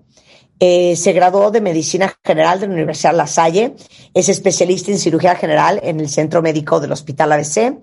Eh, hizo una subespecialidad en cirugía de colon y recto en el Cleveland Clinic en Cleveland, Ohio. Es miembro del staff del Centro Médico ABC y es miembro de la mesa directiva de la Sociedad Mexicana de Cirujanos de Recto, Colon y Ano. Siempre me he preguntado, Jorge, ¿en qué momento dijiste, ¿sabes qué? El ano y el recto va a ser lo mismo. Lo mismo le hemos preguntado en el programa Jorge Santín. ¿Cómo estás, Marta? Buenos días. Muchas gracias por la invitación a tu programa. Es un placer estar aquí contigo y con todo tu auditorio. Esa pregunta que me haces me la hacen todos mis amigos en todas las reuniones y es súper entendible. Te puedo decir que es algo apasionante que yo creo que adopté cuando en la residencia de cirugía general tuve la oportunidad de ver muchos casos y pues parte de esto es, lo que platicas, ¿no? Parte de lo interesante es que es uno de los cánceres que se pueden prevenir hasta cierto grado. Pues empaparse de eso es esencial en estos días, ¿no? Nos falta un poquito de información al respecto Y pues bueno, a eso venimos a platicar hoy. Oye, no, y, y, les pregunté, es más, voy a volverlo a preguntar, quiero que aparezcan más. Eh, ¿Quién de la audiencia ya se ha hecho una colonoscopia? Yo me hice la última hace como cuatro años. Ahorita les vamos a explicar cómo es, cada cuánto se la tienen que hacer, quién se la tiene que hacer. Pero dime una cosa, en los últimos años, Jorge, ¿ha habido un incremento de cáncer colorectal? ¿Y hay alguna asociación de cáncer de colon o de recto eh, con lo que comes? ¿Es genético? ¿De dónde viene? Claro, son buenas preguntas. Sí, sí ha habido un aumento en la incidencia de, cáncer de colon y de recto en los últimos años y parte tiene que ver con algunos de los factores de riesgo que mencionas. Nuestro ritmo de vida, sobre todo en el, en el mundo occidental, nos ha llevado a comer mucho más carnes rojas, embutidos, cosas preparadas, ahumadas, y bajar nuestra ingesta de fibra en forma de frutas, verduras, vegetales y demás. Y es un factor de riesgo, pues asociado a esto, ¿no? Junto con el, el tabaquismo, el alcohol. Entonces esas cosas, pues nos pueden llevar a que haya un poquito en el incremento de la incidencia, o sea, la, la frecuencia con que vemos hoy en día cáncer en el colon y en el recto. Y como habías mencionado, es muy importante porque es uno de los, de los cánceres más frecuentes, el tercero en el mundo. Y el 90% de los casos, cuando se detecta temprano, puede ser curable. Pero fíjate qué triste, solo 40% de los casos de cáncer de colon se detectan en esa etapa temprana. Sí, porque en, dentro de la batería de exámenes, pues no está una colonoscopía para muchos. O sea, máximo te vas a hacer un papá Nicolao, igual y te checas la próstata, igual, pero hasta ahí llegó mucha gente. O sea, no, no tenemos eh, presente la colonoscopía y la endoscopía. No la tenemos presente y esos dos ejemplos que dice siempre se los doy a mis pacientes para que entiendan la importancia y la relevancia de hacerse una colonoscopía. Yo les digo, tú nunca te saltas una, o en general no te saltas un Papa Nicolau porque sabes lo importante que es, ni lo piensas. Igual un, antígeno prostático, una revisión de próstata para el hombre. Bueno, esto es lo mismo. El hacer una colonoscopía es algo preventivo, no esperarnos a que haya un problema. Porque si detectamos pólipos de los que hablaremos en un ratito, los podemos atender a tiempo antes de que uno de ellos se vuelva un cáncer. Ok, el colon eh, es el intestino grueso. A ver, platícanos el colon y el recto. Ya nos quiero todo. ¿Qué hace? ¿Cuánto mide? ¿De largo? ¿De ancho? ¿Onta? Todo. Perfecto. Pues el colon es un órgano intraabdominal, o sea, está dentro del abdomen. Este colon mide más o menos una, un metro y medio aproximadamente. ¿Cuánto mide de diámetro? Más o menos, dependiendo de la porción, va desde unos 3 a unos 6 centímetros. Hay unas porciones un poco más anchas, 8 centímetros, dependiendo de qué parte del colon estemos eh, hablando.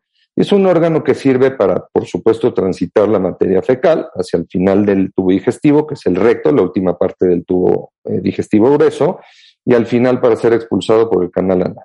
Para lo que sirve primordialmente es para extraer agua y sal en forma de cloruro de sodio, es decir, sal de la materia fecal, deshidratándola, haciéndola un poco más sólida funcionando un poco más como reservorio ya al final, en el recto, para finalmente ser expulsada. La absorción de nutrientes es mínima a este nivel, eso lo hace la mayoría el intestino delgado. O sea, el intestino delgado es el tema de los nutrientes, de que lo que te comas te nutra, manda los nutrientes donde se tienen que ir, pero entonces el colon lo único que hace es deshidratar, ahora sí que lo que viene siendo el bolo, para después pasarlo al reto y que lo expulses. Pero, perdón, para todos mis amigos que padecemos de colitis, la colitis es la inflamación del colon. Si el colon lo único que está haciendo es deshidratando el bolo, ¿por qué se inflama y por qué padecemos de colitis? Es una muy buena pregunta. Esa es una enfermedad que todavía está en proceso de, de entenderse parcialmente. Esta colitis, uno se imaginaría que es una inflamación física en la pared del colon. Si tú le haces una colonoscopia a un paciente con colitis, que a veces nosotros le llamamos síndrome de colon irritable, habrán oído eso, no se ven en general nada. Son hallazgos pues hasta normales a veces, porque el colon no es que esté la pared inflamada como si tuviera una infección, como cuando hay algún otro proceso verdaderamente inflamatorio, sino que son trastornos funcionales que llevan que este colon no esté pues, funcionando de forma adecuada Y esto se traduce en algunos síntomas. Uno de esos síntomas es cúmulo de gas, y ese gas cuando se distiende, cuando hace que se distiende el colon, produce estas molestias, ¿no? Es que sentirse inflamado, inflado de la panza y demás. No, no, Jorge, son dos cuchillos en los ovarios, así se siente. Muchas veces sí se siente así, es muy molesto, es muy molesto, y cambios en el hábito intestinal también pueden ocurrir, diarrea, estreñimiento y demás. Eh, entonces, el colon o intestino grueso mide más o menos un metro cincuenta, no puedo creer el tamaño. Aproximadamente. ¿El recto cuánto mide? El recto mide 15 centímetros. Y el recto a veces lo confundimos como el canal anal o los esfínteres anales. Eso es otra cosa. El recto es un reservorio de 15 centímetros, parte del intestino grueso, donde desemboca el colon, funciona como reservorio y una vez que se llena este recto se distiende un poco y manda la señal al cerebro de la sensación de querer evacuar. Y es cuando nosotros podemos ir al baño, ¿no? Y tener una evacuación a través de la contracción de las paredes del recto y de algunos músculos de la pelvis, se coordina una defecación apropiada y entonces sí pasa a través del canal anal en la materia fecal, que es otra estructura. Ok. ¿Qué es el cáncer colorectal? O sea, pero perdón, ¿te puede dar en el colon y no en el recto? ¿O en el recto y no en el colon? Claro, te puede dar en cualquiera de los dos sitios. Entendamos el, recto como la parte final también del tubo digestivo grueso, o el intestino grueso igual que el colon, estos 15 centímetros, te puede aparecer en los dos lugares. Y si bien la estructura es muy similar, prácticamente igual, tiene algunas particularidades el atender un cáncer de recto que son diferentes al cáncer de colon, porque como te imaginarás, hasta abajo en la pelvis, pues están el útero, la vagina en la mujer, la próstata, las vesículas seminales en el hombre, la vejiga, estructuras óseas, y lo hacen un poquito más complejo en algunos aspectos. Pero todos son muy tratables, los dos son prevenibles hasta cierto grado si se hacen estudios preventivos, sobre todo colonoscopia, y pues creo que eso es importante saber. ¿Saben quién se murió de cáncer de recto? No sé si lo sabían, pero se los cuento. ¿Se acuerdan de Farrah Fawcett? Ángeles de Charlie, Farrah Fawcett, Pelazo, Shampoo Farrah Fawcett en los ochentas. Farrah Fawcett se murió de cáncer de recto. Ahora, ¿qué es el cáncer? El cáncer colorectal es un cáncer en donde se originan las células malignas en el colon, en el recto. Son células anormales que empiezan a proliferar, eso significa que se empiezan a, a duplicar en un ritmo anormal, con una función totalmente anormal, al grado que exigen o demandan mucho más nutrientes de lo que otras células normales del cuerpo normalmente hacen. Y esto es lo que en general un cáncer en cualquier lado lleva a que se consuma pues, el organismo y el cuerpo de una persona hasta que pues, pueda fallecer en casos avanzados, ¿no? En este caso, la ventaja es que este cáncer es muy tratable la mayoría de las, de las veces, sobre todo si se detecta a tiempo, y tiene algunas particularidades que incluso a diferencia de otros cánceres, cuando está avanzado en la etapa máxima, que es en etapa 4, en algunos casos en particular, incluso ahí puede ser tratable de forma curativa. Ok. Ahora, dime que el cáncer de colon o de recto es como muchos otros cánceres que hasta que no estás al borde de la muerte no hay síntomas. Lo que te puedo decir que es bueno es que aunque a veces hay síntomas no tan tempranos, muchas veces no son síntomas tardíos. Te pongo un ejemplo, el cáncer de páncreas, muchas veces cuando lo diagnosticas está sumamente avanzado. Es un cáncer agresivo con una tasa de supervivencia mucho más limitada. Eso es Jobs. Exacto.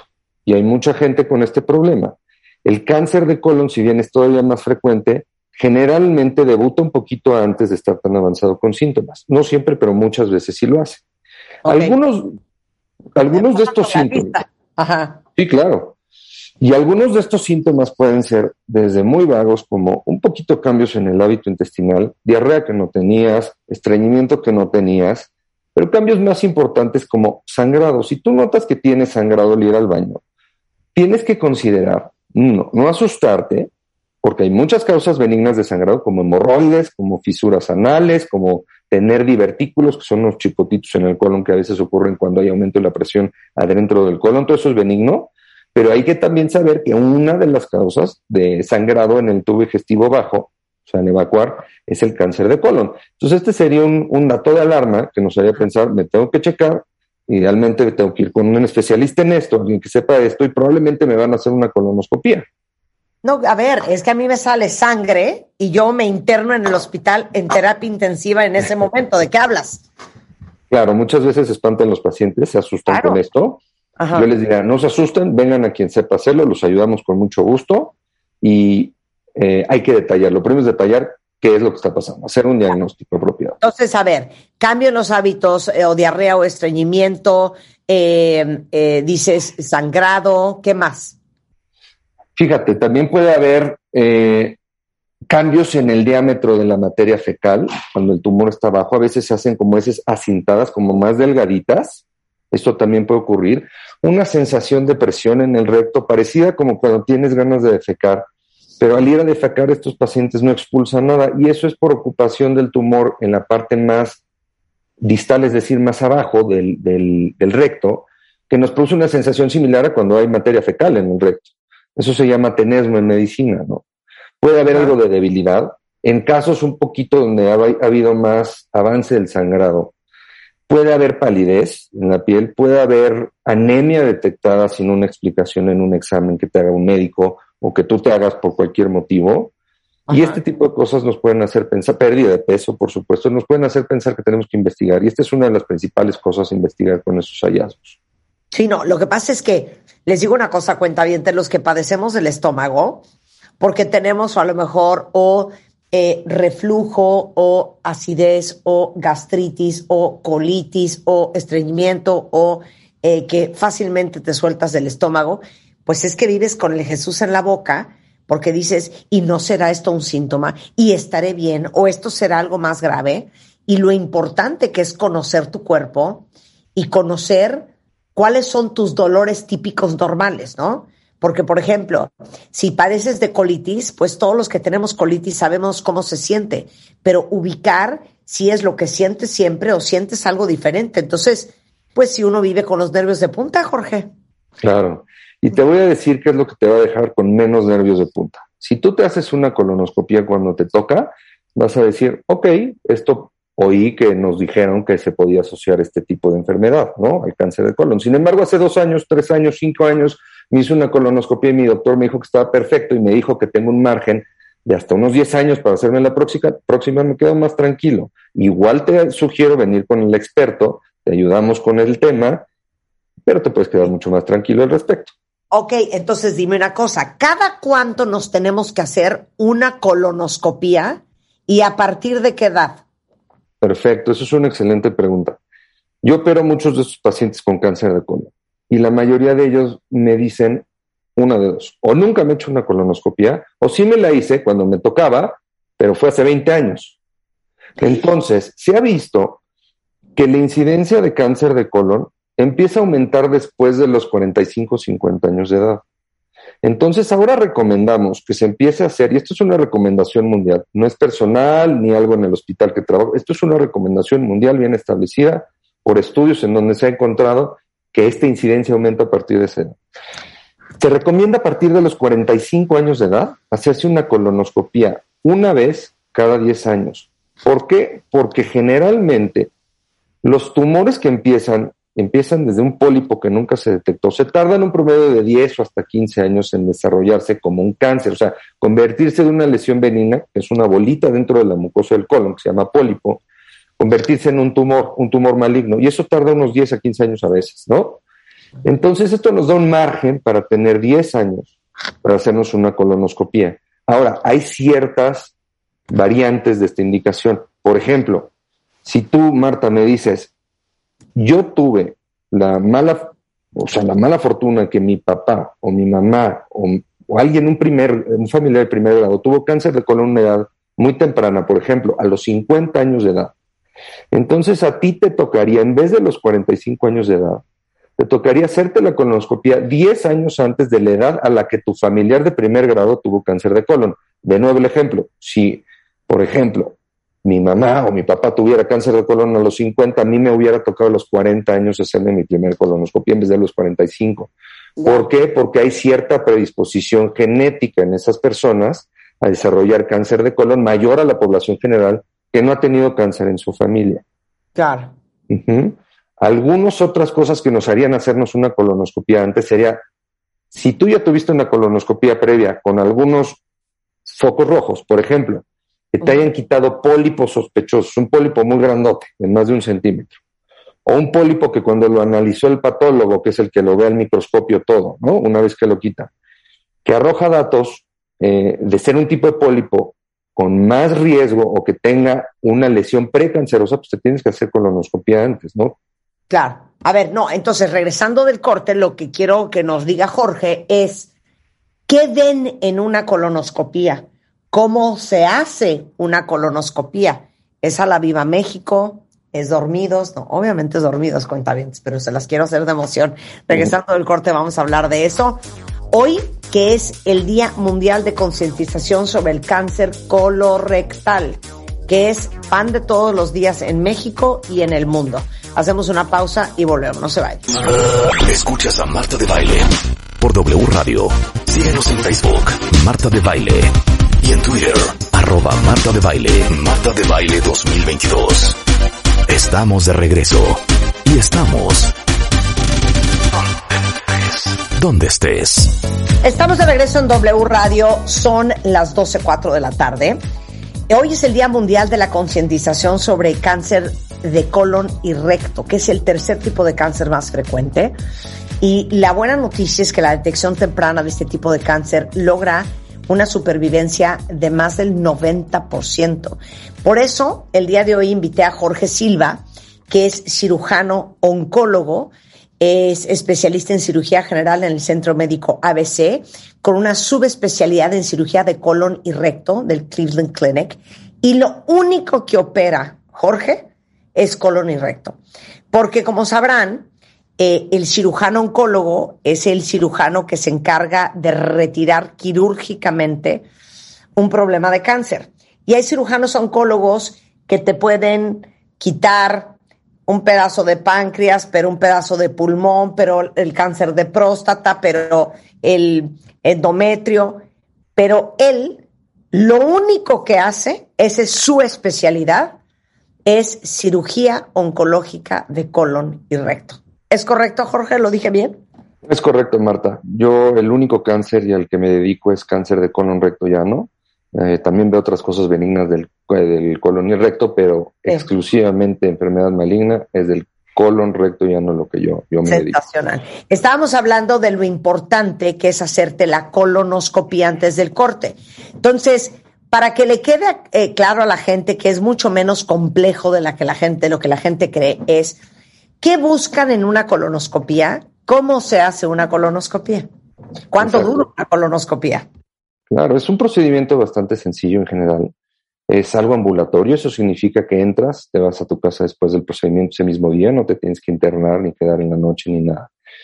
Eh, es un estudio eh, el que se hace bajo sedación, es decir, no es anestesia general, el paciente no está intubado, no se pone un tubo en la, en la garganta ni nada, solamente está dormido para que pueda estar cómodo y no sienta nada. No tiene ninguna molestia el paciente durante el estudio, que dure promedio pues una media hora más o menos, puede ser un poquito menos, un poquito más dependiendo del caso. Eh, y lo que se hace es introducir un, dispositivo tubular que se llama colonoscopio, que es equivalente a un endoscopio como el que con el que hacen las endoscopias para ver el estómago y el esófago, solo que este está diseñado para ver el colon, un poquito mayor longitud para ver el colon. Y lo que hacemos es ver por adentro el colon no como se ve en una radiografía o en una tomografía, o en una resonancia magnética, sino por dentro. En una imagen de alta definición, a través de la fibra óptica del colonoscopio, vemos en un par de pantallas cómo se ve el colon por dentro. Y lo que buscamos es que pues no haya ninguna normalidad, ¿no? Y la normalidad primera que queremos descartar es que no haya pólipos. Porque estos pólipos no solo se ven en la colonoscopia, y esto es lo que quiero que se quede el mensaje hoy, se pueden tratar con colonoscopia.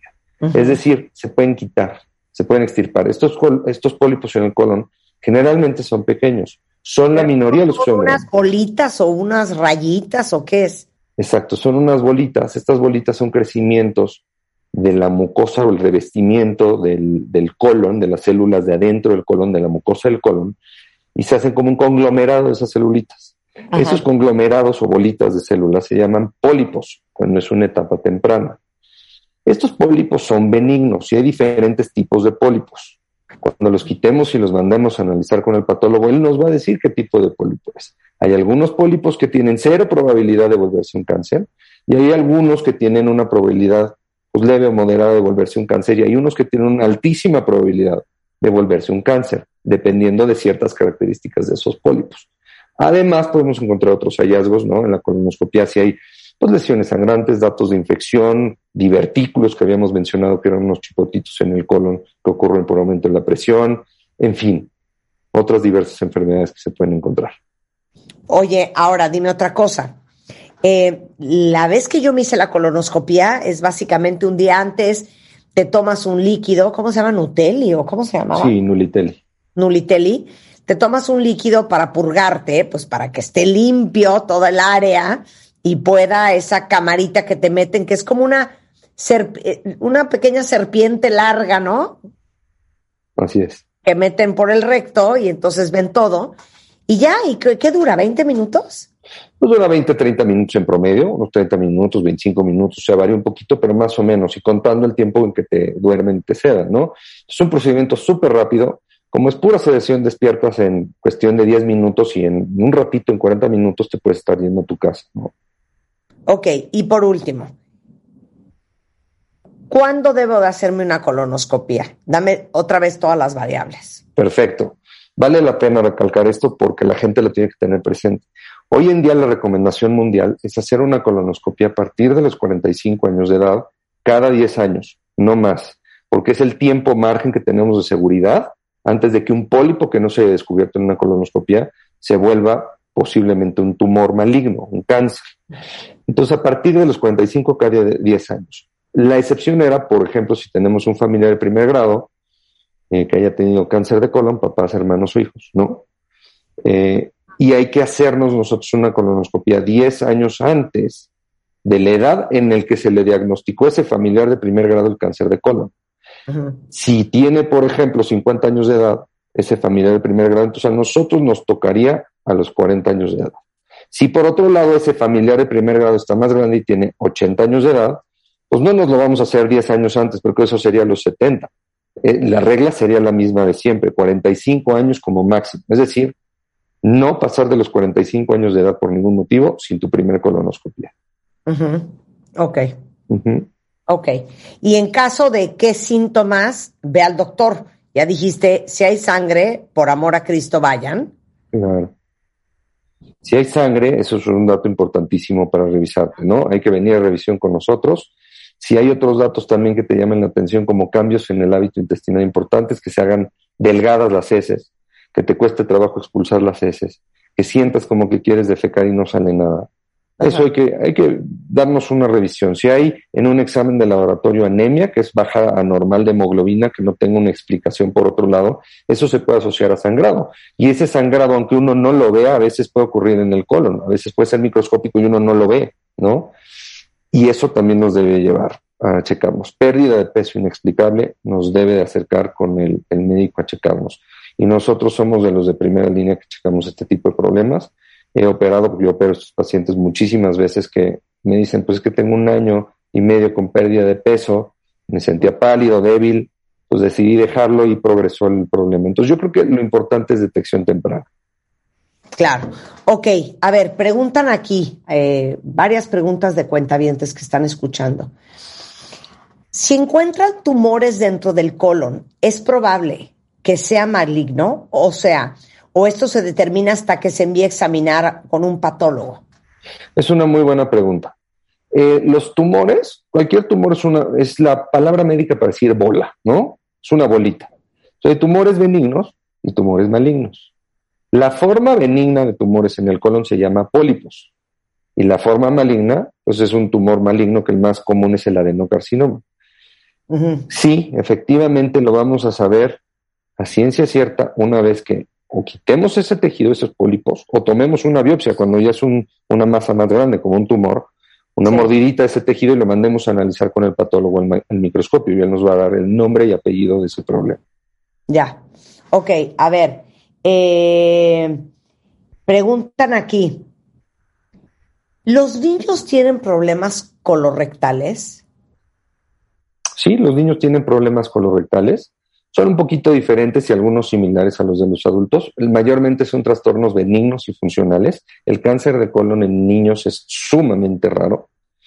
Y los trastornos son más funcionales, tipo colitis, como mencionábamos hace rato, síndrome intestino irritable, sobre todo acercándose a la adolescencia, enfermedades infecciosas del colon, ¿no? virales, parasitarias, bacterianas, algunas enfermedades congénitas, en donde hay trastornos funcionales del colon y este tipo de cosas. Sí, sí las hay. Ok, qué, qué, importante estar súper pendiente. Eh, ¿Alguien que ya le quitaron tres pólipos debería de estar preocupado? Es una excelente pregunta. No debe estar preocupado porque número uno significa que está haciendo lo correcto, haciéndose una colonoscopia y está haciendo la rutina que debe hacer. Esos pólipos, depende de qué tipo de pólipos hayan sido, lo que nos va a hacer no que esté preocupado, sino llevarnos a que la colonoscopia se recorra menos tiempo, cinco años o tres años. Por ejemplo, si son pólipos grandes de, un tipo de pólipo que se llama adenomatoso, ¿ok? O si son pólipos de riesgo, entonces sí vamos a tener que hacer una colonoscopia antes, pero que no se preocupe. Se va a hacer esa colonoscopia a los tres años o a los cinco años, dependiendo de este tipo de hallazgos, y seguramente va a estar bien. Su médico le puede recomendar y con gusto nosotros les podemos dar recomendaciones también al respecto. Claro. ¿Este estudio se hace con prescripción médica o lo puedo pedir así nada más? Lo puedes pedir así nada más. Sin embargo, siempre es ideal sentarte a platicar con un paciente, ver sus necesidades, sus antecedentes, revisarlo, explorarlo físicamente, porque eso nos va a dar una pauta a pensar más dirigido qué es lo que necesitamos ver y qué es lo que necesitamos estudiar, si lo que necesita es una colonoscopia o si necesita otro estudio o si necesita una colonoscopia y otros estudios. En general es ideal sentarse a platicar por lo menos un ratito de sus antecedentes, pero que esto nunca sea algo que bloquea a un paciente hacerse sus colonoscopías cuando le tocan los 45, 55, 65 años, ¿no? Si por algo el paciente vive fuera de México, por ejemplo, nos puede hablar y por una llamada telefónica podemos ver si le toca la colonoscopia y organizarla. Claro. Ahora dime otra cosa. ¿Esto te lo manda a hacer quién? ¿El gastro o el cirujano? Cualquiera de, esos médicos puede ser. Si tú vas a un gastroenterólogo y cree que es pertinente, te lo va a mandar. Si vas conmigo, que soy cirujano especialista en colon y recto y creo que es pertinente, te lo voy a mandar. Si te toca simplemente por escrutinio, es decir, por edad, a los 45 años, 55 años, 65 años, también te lo voy a mandar. Y hay veces que otros médicos también lo mandan, que no tienen nada que ver con nuestra especialidad, pero están empapados en esta información y saben que un paciente que a lo mejor llega con el urólogo, con el internista, con el mismo ginecólogo, pues sabe que ese paciente le toca, nos lo envía para que le organicemos su colonoscopia y sea apropiadamente y a tiempo. Claro. Oye, a ver, otra pregunta que dice aquí. Eh, una dieta rica en fibra produce un aumento de bacterias fermentadoras de fibra y productoras de ácidos grasos de cadena corta que son antiinflamatorios. Por eso es importante comer fibra, dice aquí Ana García Salazar, para no correr, o sea, no, no correr el riesgo de tener cáncer colorectal y tener una mayor supervivencia. Es correcto. Este tipo de dieta nos ha llevado a ver una menor incidencia en algunos pacientes, comparándolos con los pacientes que tienen una pobre ingesta de fibra en forma de frutas, verduras, granos, cereales y demás. En cambio, esta gente que come un poquito más de carne roja, poco más de, embutidos y carnes procesadas, ¿no? carnes frías, este tipo de cosas ahumadas, tienen una mayor incidencia.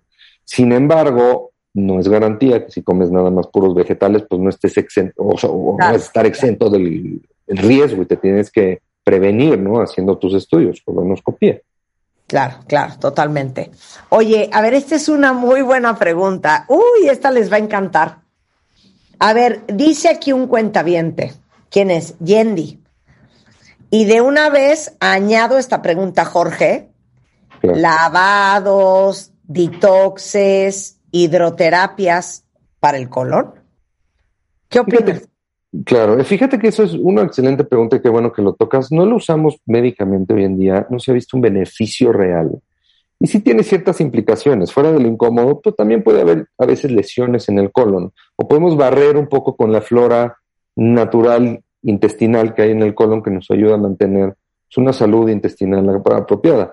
Entonces, en general no usamos esos lavados intestinales y detox y otras cosas, al menos que sea pues una indicación especial. Por ejemplo, lavados intestinales en gente que no tiene manera de expulsar la materia fecal o tiene una impactación fecal, le llamamos enemas, y lo hacemos en un, pues en un consultorio o en el hospital en una sala apropiada. En ese caso sí, ¿no? Para limpiar el colon en un paciente que cuesta mucho trabajo con, con la preparación que mencionabas en Uliteli, a veces se agregan enemas para darle una limpiada por la vía inferior por abajo, por el recto, y esto pues nos puede ayudar. Pero fuera de esas indicaciones, no hay ninguna otra necesidad o beneficio de hacerlo así.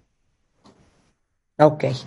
Bueno, eh, para todos los que necesiten a Jorge en su vida, eh, el doctor Jorge Silva Velasco es cirujano oncólogo, pero su especialidad es cirugías de colon y recto. Eh, está en el Centro Médico ABC. ¿Estás en observatorio o en Santa Fe? Estoy en los dos. En, algunos días de la semana voy a observatorio, algunos días de la semana estoy aquí en el ABC de Santa Fe y con mucho gusto les podemos dejar los teléfonos que, les pueden asistir mis, Claro, los voy a dar. A ver, son 55 16 64 72 60 55 16 64 72 61 no cunde el pánico, se los pongo aquí en la cuenta de Twitter Igualmente en martadebaile.com eh, lo vamos a subir a nuestro directorio por si alguien un día necesita un cirujano oncólogo especialista en cáncer de colon y recto o, o colon y recto, dejémoslo sin el cáncer, ahí van a encontrar a Jorge. Jorge, muchísimas gracias. Marta, muchísimas gracias por tu tiempo. Un saludo a ti y a todo tu auditorio. Muchas gracias, Jorge. Eh, con esto, cuenta vientes, vamos a hacer una pausa. Aparte de ser el día de la concientización de los problemas de colon y recto, es el día del taco. ¿Qué tal la joya?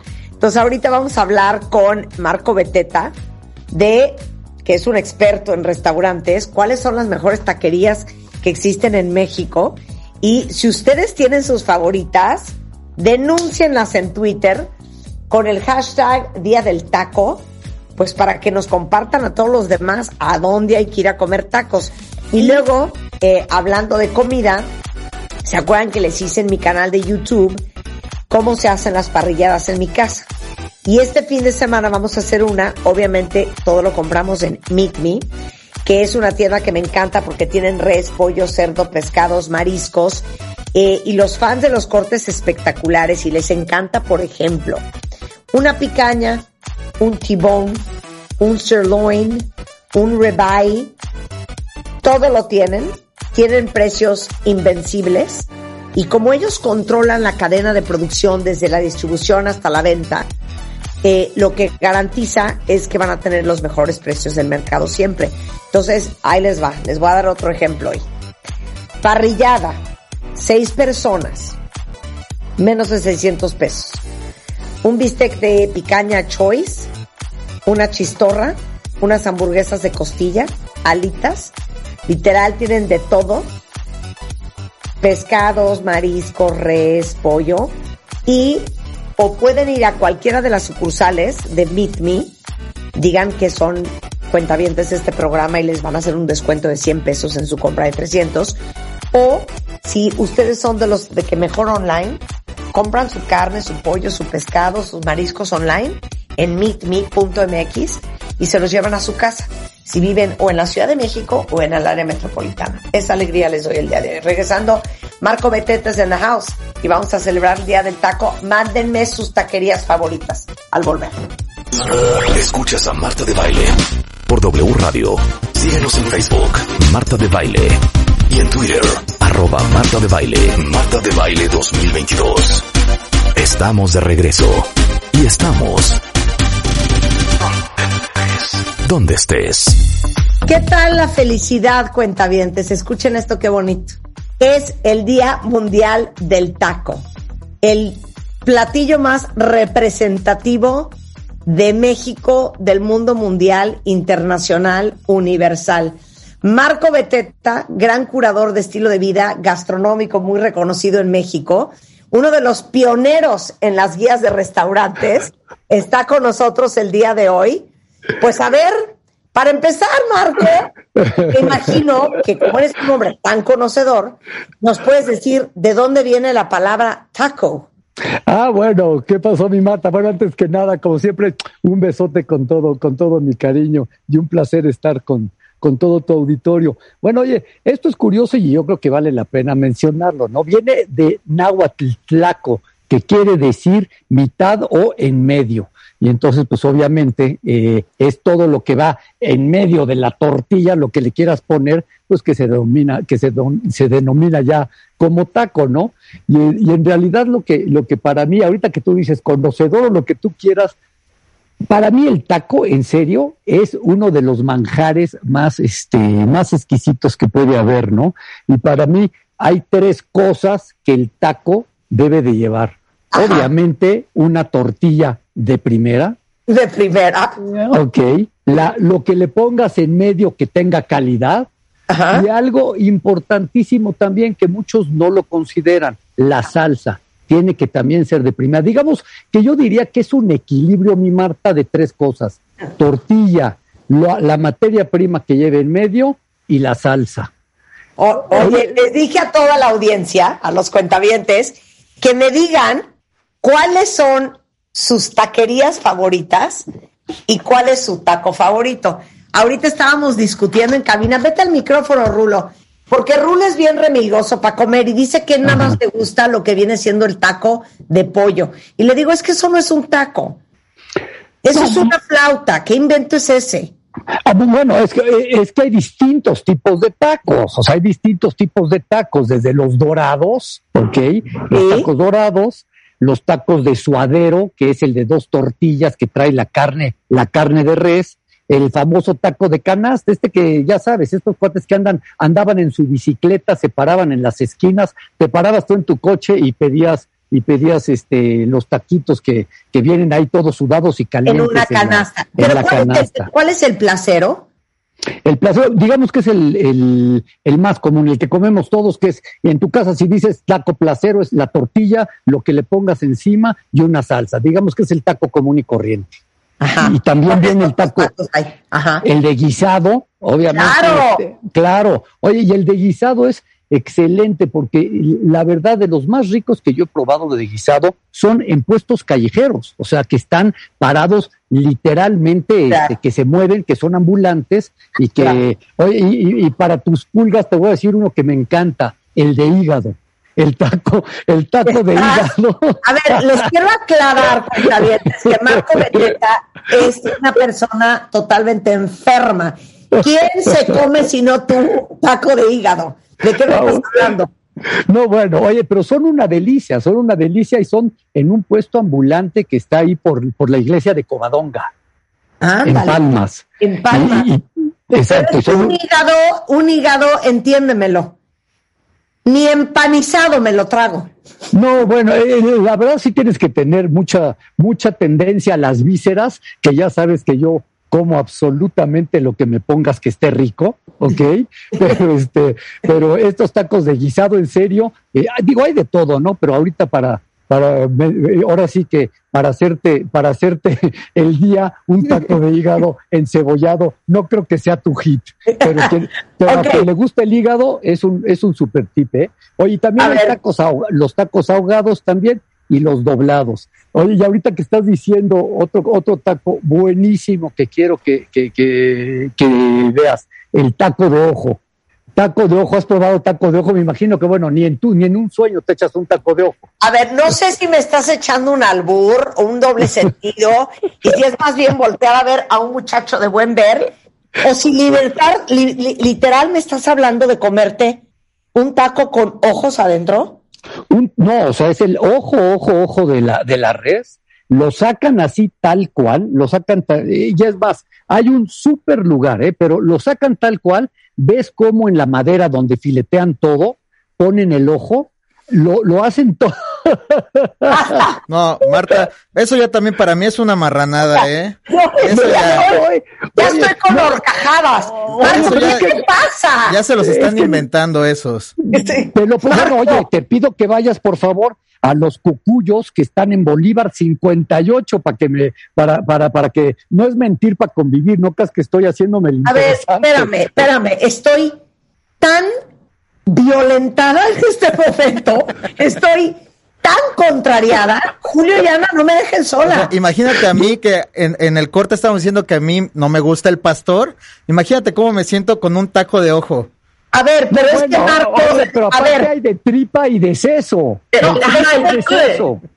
Es que Lengua, tripa, seso. No, no, es que creo que está peor el de ojo. Porque el de ojo, que sabe el de ojo no es no es ni siquiera como carne, es, no, sé ni qué material es. No, es que hasta visualmente debe de ser ofensivo. Es que es que depende si, si, si en realidad eres gourmet de tacos y te gusta la víscera y todo esto, si yo te, si yo te tapara los ojos, te llevo a los cocuyos y digo, denme por favor un taco de ojo, denme uno de sesos y denme uno de tripa. Le echo salsita, le echo su toque de limón, le pongo cebollita y cilantro y te lo doy a ojo cerrado, me dirías, oye, esto está rico. Te lo firmo. O sea, bueno, vamos a hacer una competencia. me, quedo con el de pechuguita asada de Raúl. En mi vida voy a dejar que tú me pongas una venda en los ojos. bueno, oye, es lo que yo hacía con mis hijas, es lo que yo hacía con mis hijas. Este, y Camila no me va a dejar mentir. Claro, pero una de tus hijas, yo la torturo cada vez que la veo porque le fascina la cebolla y le digo que es inaceptable, totalmente inaceptable. Oye, a ver, voy a preguntar a, a los cuentavientes, ¿quién de ustedes cuentavientes se ha comido un taco de ojo. Y mi pregunta es, ¿qué consistencia es? ¿Es como una salchicha o cómo se siente? No, ¿sabes cómo se siente? Eh, porque es como medio cartilaginoso, como si dijera... ¡Estás o sea, pero, pero como un, como un cartílago sutil, hazte de cuenta que fuera como me dio un jamón suave, un jamón, este, algo así como, ¿qué te puedo decir? Eh, medio la consistencia de, sí, como de, de jamón o algo así. Como un cartílago, eh, firme ah, pero flexible, firme pero flexible. exactamente. ahora, ahora, Dile a los cuentavientes, ahorita es más, voy a leer primero a los cuentavientes y luego que nos diga Marcos dónde tenemos que ir a comer tacos. Taco de tuétano, dicen mucho por aquí. Eh, ah, el tuétano es delicioso, el tuétano es delicioso. Mira, el taco de ojo, dice Janet, es como un sabor a cartílago con consistencia extremadamente suave. Eh, Dios de mi vida. A ver, dice aquí, taquerida, taquería El Vilcito. Eh, por si alguien ubica dónde está. Alguien más dice aquí, bueno, todo el mundo está llorando con el taco de ojo en Twitter. Eh, dicen aquí en Tehuacán, Puebla, eh, los tacos Tijuana, súper recomendables. me encanta, en la colonia panamericana hay una taquería que los hace deli deli de tripa doradita. mira, aquí dice Hugo que el taco de ojo es la neta. Eh, ah, pues mi Hugo, mi Hugo, por favor, seguro mi Hugo conoce los cocuyos, porque es una, es la neta. Claro, mira, aquí dice Gabriela, tacos de tripa, delicioso. Me hablan mucho del vilcito, ¿lo conoces? Ah, sí, es muy, muy, muy buena taquería. Es de las, digamos, las que te puedo mencionar ahorita para mí son de las mejores. Digo, ahora sí que ni son todas las que son, ni estás, ni, ni, ni están todas las que las que deben de decirse, ¿no? Pero ahorita las que te puedo decir. Ok, pero nada más puedo decir una cosa. Mi taco favorito. Son cuatro, son cuatro. A ver. Obviamente bistec, obviamente chuleta. El que me vuelve loca es el de carnitas, de, del lomo de maciza. O el de lomo de maciza, les voy a decir cómo. Con chicharrón. No chicharrón aguado, chicharrón durito con las carnitas, el lomo de la carnita. Uf, ajá. Que es como campechano. Con Mucho limón, mucha sal y una salsa de aguacate. No lo puedo creer. No lo puedo creer. Bueno, ¿sabes dónde hay unas super carnitas? En el, en el Gran Abanico. ¿Dónde está el Gran Abanico? Está en Gutiérrez Nájera, esquina Clavijero, o sea, sé llegar, en la colonia Tránsito. Ok, ok, en la colonia Tránsito. Y ahí hay, y ahí hay unos tacos este, buenísimos de, de, carnitas, ¿eh?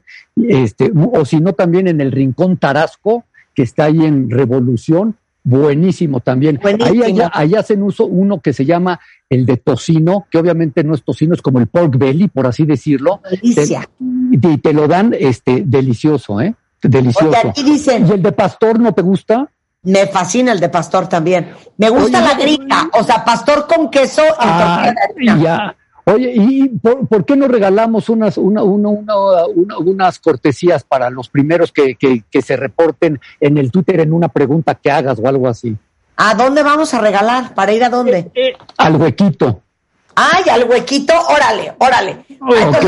pónganse abusados porque les vamos a regalar un romano en, el huequito. ¿eh? Para dos personas serían 10 en cada sucursal del huequito, que son dos sucursales las que vamos a dar, y serían para dos personas, para que, para que vayan acompañados de alguien a echarse un taco de pastor, porque para mí es este de lo mejorcito que hay el taco de pastor del huequito, por cómo te lo sirven esa torre del pastor bañado de la salsa especial y es este, tiene hasta como un toque de un shawarma, por así decirlo.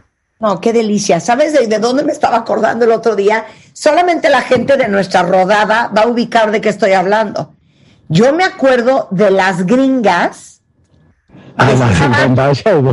no, atrás del, atrás del Camino Real, que era él. Ah, ¿cómo no? ¿Cómo no? Espérame, espérame. Ya me, me fue el nombre, ayúdenos, cuentaviente. El ¿Eh? no era el tizoncito, no, ¿verdad? No, este, no, no, no, Ay, por ahí va, ya, ya, ahorita te voy a decir, estaba en una esquina. Exacto. Este, ¿Cómo se ah. llaman las gringas que estaban atrás del Camino Real en la colonia Anzures? Que íbamos a las 3 de la mañana saliendo del Magic, del Bandasha, del que a comer gringas ahí. ¿Por qué no que nos ayuden los cuentavientes y les regalamos las cortesías o, qué opinas? Sí, exacto. Que me diga, es más, vamos a regalar cinco cortesías para ir a comer al huequito. A los primeros. Diez, diez, diez. ¿Diez? cortesías para ir a comer al huequito, que hay sucursal o Pensilvania o Tintoretto, aquí en la Ciudad de México. A quien me diga cómo se llamaba la taquería que estaba atrás del Camino Real en la colonia Anzures, súper famosa, finales de los ochentas, principios de los noventas. Venga. oye, qué tiempazos esos, qué tiempazos esos. y arroben a Marco Beteta, ok, cuentavientes. Bueno, dame tu lista de las mejores taquerías. Bueno, ahí te va. El huequito para el pastor, el borrego, el borrego viudo es para trasnochados, que te lo echas hasta en el coche si quieres, si no quieres bajarte de la jarra que traes, vas al borrego viudo y ahí te llevan los tacos al coche. Otro buenísimo que seguro, seguro, porque se lleva siglos, el Turix. Los de cochinita del Turix. Eh, ¿Ya te acordaste de la.? De, ya, ya, Elisa me lo dio, Elisa me lo dio. Es Selene. Ya. claro, claro, claro, claro, claro, se me había olvidado. Sí, sí, sí. Íbamos al Selene a las 3 de la mañana saliendo del mandazo del Magic. Exactamente. Claro, es que los panchos está muy cerca, pero no, no era los panchos. No, no, no, no. Oye, los panchos son muy buenos también, ¿eh? Pues gran, gran taquería de carnitas, excelente los panchos. Bueno, también me voy al Turix, que son los de cochinita, que, que son deliciosos, los de cochinita pibil, ahí donde la torta y el panucho también son buenísimos. Ya dijimos el gran abanico para lo de las carnitas, las carnitas. Otra taquería, eh, eh, los tacos Orinoco, los tacos Orinoco ha tenido mucha, ah, ¿Cuáles son? Eso sí no los conozco. Vienen de Monterrey, ¿eh? Este, abrieron y pegaron con tubo, y corrigieron algunas deficiencias que traían, pero ya están otra vez de vuelta. Y los de carne, los de pastor son bastante, bastante buenos, los de bistec, muy, muy buenos. Oye, y otro buenísimo que seguro te gusta, la milanesa, ¿no? Me fascina. A ver, es que ese es el problema. Los milanesos, los milanesos son un monstruo. Eh, todo lo que es empanizado y frito, es que soy fan, es que soy fan. Ah, bueno, pues estos que están, este, Glaciar 121 Olivar en la eh, Olivar de los Padres, los milanesos, digo, la dirección es difícil de, de, poner, pero todo mundo ya te ubica los milanesos eh, por el rumbo. En serio, es un must ir a estos milanesos, ¿eh? Ok, oye, y por cierto, Julio, ahorita pone en Twitter, eh, eh, arroba, dándole crédito a Marco, toda la lista de las taquerías que nos está diciendo Marcos para que si hoy, el día del taco, algún cuenta bien te quiere rescatar esa lista, la tengan ahí en mi, en mi, en mi Twitter. Igualmente que tu equipo, Marco, postee todo esto para que, para que no se nos vaya la lista. Ok. Este, yo lo he comido ahí una vez, el que sigue. Ah, en el Villamelón nada más una vez. Cuando fuiste a los toros alguna vez en tu vida, yo creo. ¿Cómo crees que yo voy a ir a los toros? En mi vida iré a los toros y en mi vida iré. Ok. Ok, bueno. Ok, el Villamelón un clasicazo, ¿no? O sea, y después también Pero no, pero explica, ¿cuál es la gracia del Villamelón para ah, todos Para mí, bueno, oye, voy a decir uno que para mí es la gracia, que espero no vayamos a, a vomitar los que están oyendo, el de moronga, que es la sangre del toro y este y hecha taco que es delicioso, pero la verdad el más famoso del Villamelón son los capechanos, los que los que traen este todo la carne, la longaniza y todo te lo echan con la salsa que preparan ellos, ¿no? O sea que el Villamelón también es un clasicazo. Y otro pasamos a otro que es carnitas pati y este es uno muy bueno de carnitas que está ahí dentro del mercado de Jamaica. Te estoy poniendo puestos, no tienen absolutamente nada de, de, infraestructura ni nada, o sea, es para que el que en realidad sea taquero vaya a echárselo allá dentro del mercado, ¿eh? O sea, son tacos que valen mucho la pena. Otro que sí es ya un poco más, este, más restaurante, por así decirlo, de local, es el Califa, que se me hace que son bastante buenos. Ahí hay unas costras muy, muy ricas, ¿ok?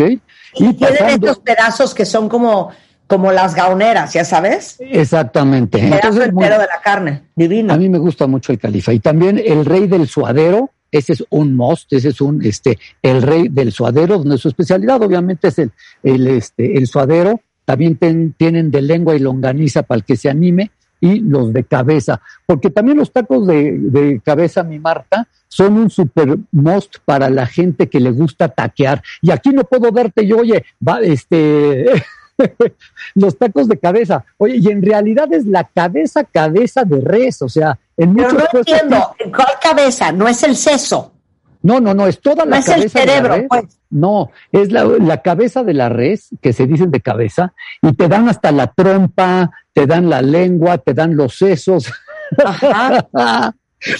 Pero en serio, son puestos móviles. El cuate que empezó eh, está ahí por donde la, la, iglesia de Virreyes y la gasolinera. Empezó ahí con un puestito, e iba casi casi en bicicleta. Hoy en día ya es como el zar de los tacos de cabeza en toda la zona de las lomas de, de Chapultepec y Polanco. Tiene ya hasta una este, camioneta Lincoln donde va repartiendo todas sus cosas. Oye, pero. Pues ahí está buen negocio. Pero entonces, Horacio 206 en Polanco, el rey del suadero. Sí, exacto. Oye, bueno, y ahora nos vamos a los cocuyos que está, la peculiaridad de esto es que los cocuyos están abiertos 24 horas y es donde te estoy diciendo que tienen absolutamente todo lo que quieras. Y la verdad, si no quieres comer ojo, lenguas, eso y todo, también tienen este eh, los de maciza y longaniza, que, que, que es para gente que no quiere entrarle a la víscera, pero están abiertos 24 horas. Ahora, les voy a, les voy a hacer una pregunta, cuentavientes. Yo no sé si les pasa lo mismo que me pasa a mí.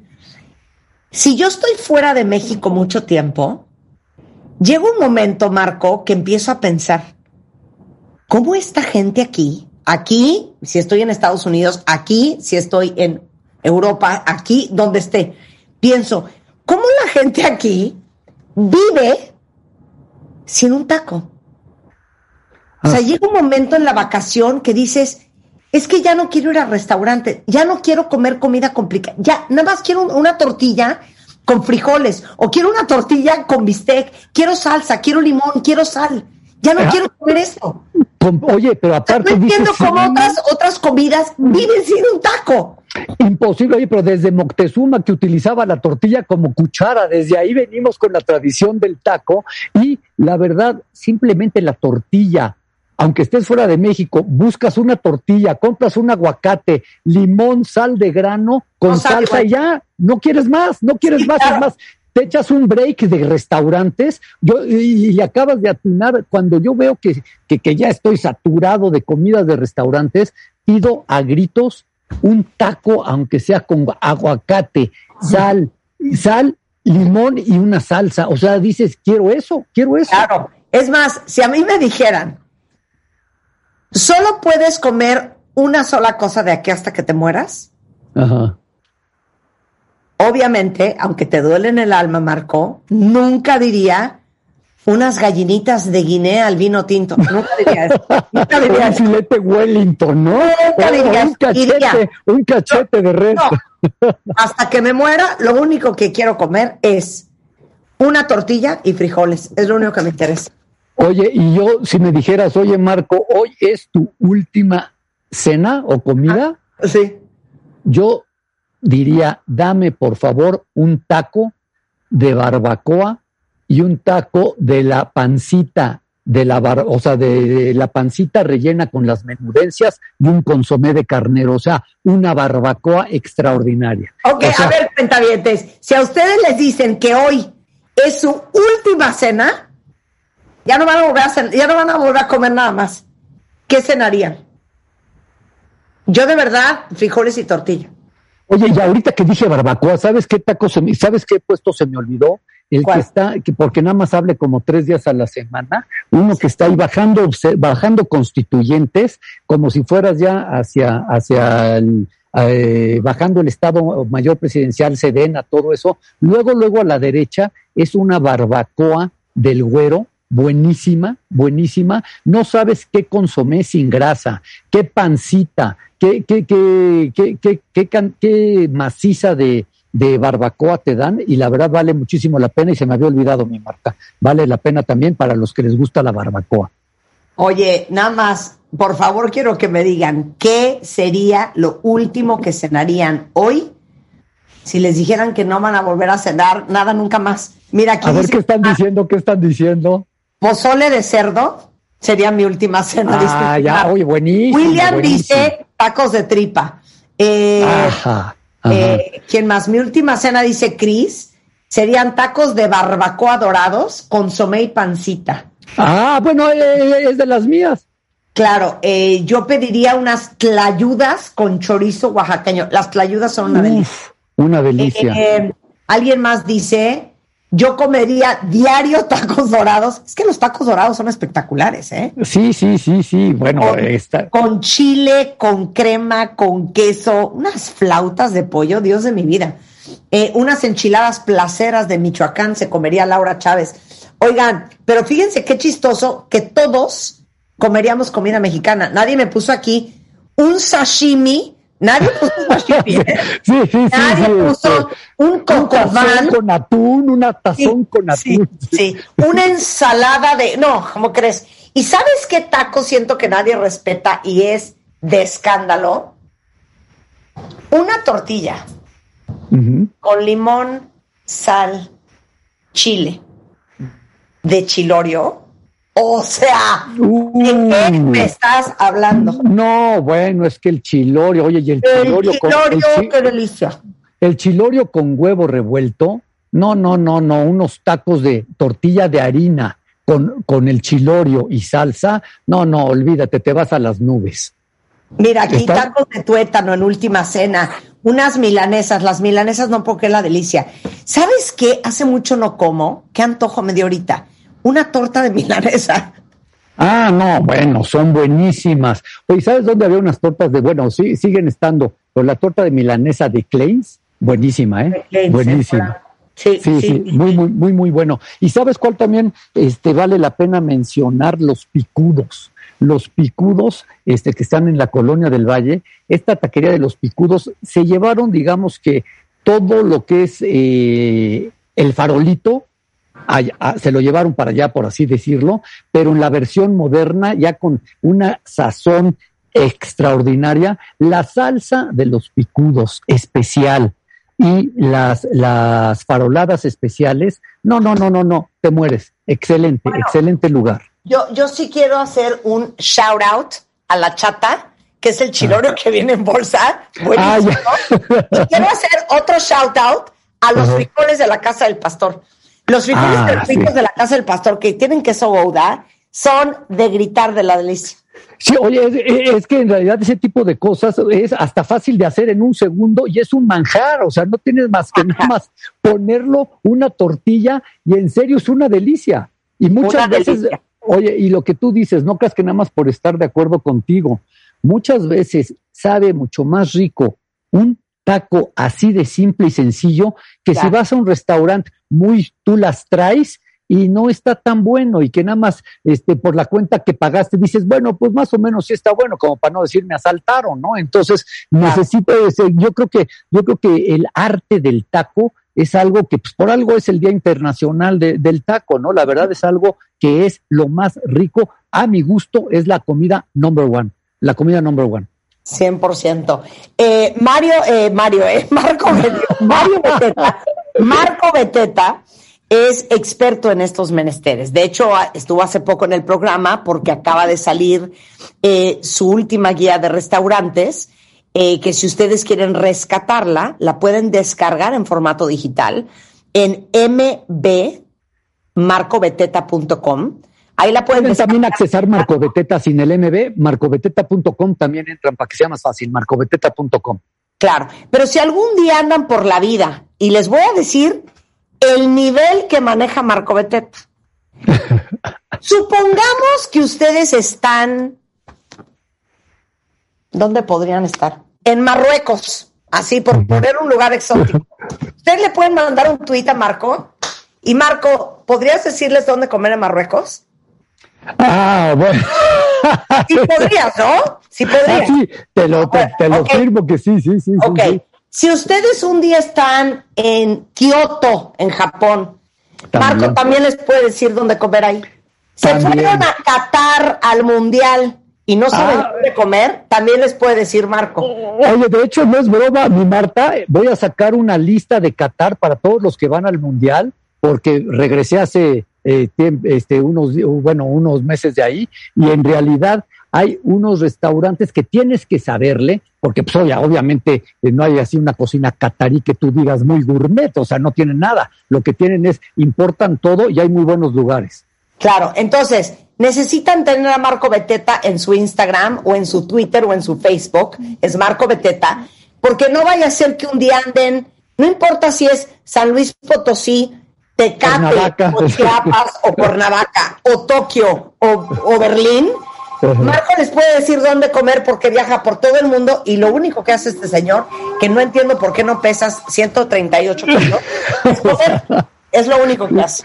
Oye, pero aparte el chiste es que se lo solucionemos este, muy fácil para que vayas al grano, me consultes marcobeteta.com y ahí están las recomendaciones o me mandas un WhatsApp o me mandas un WhatsApp también, me mandas un este, Instagram, Twitter y ahí te resuelvo tu problema para que comas donde quieras, pero que comas rico y que sepas qué pedir, porque muchas veces estás de viaje, así sea Cuernavaca o como tú decías Marta, y muchas veces, oye, ¿dónde como? Y tú no tienes tiempo de estar viendo listas, me preguntas o te metes a mi sitio, marcobeteta.com, ya está. Y si no, la guía también está gratuitamente. Mi Marta, pueden bajar la guía de los 100 mejores restaurantes gratuitamente.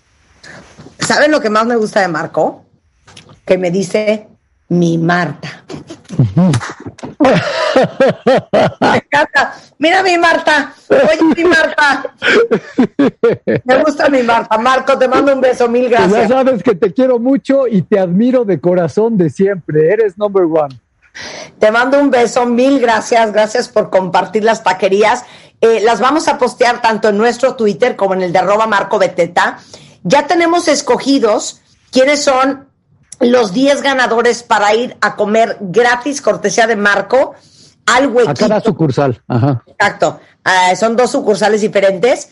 Eh, Cinco en la sucursal de Pensilvania, cinco en Tijuana. No, diez y diez, ¿eh? Diez y diez. ¡Oh, qué la canción!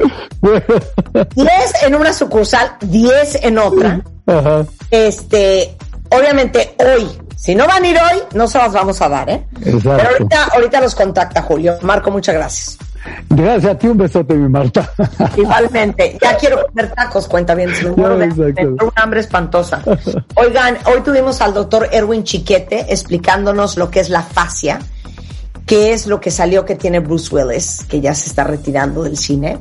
Tessa West, hablamos de los vampiros de energía, la gente que te dejan agotada y devastada en la vida.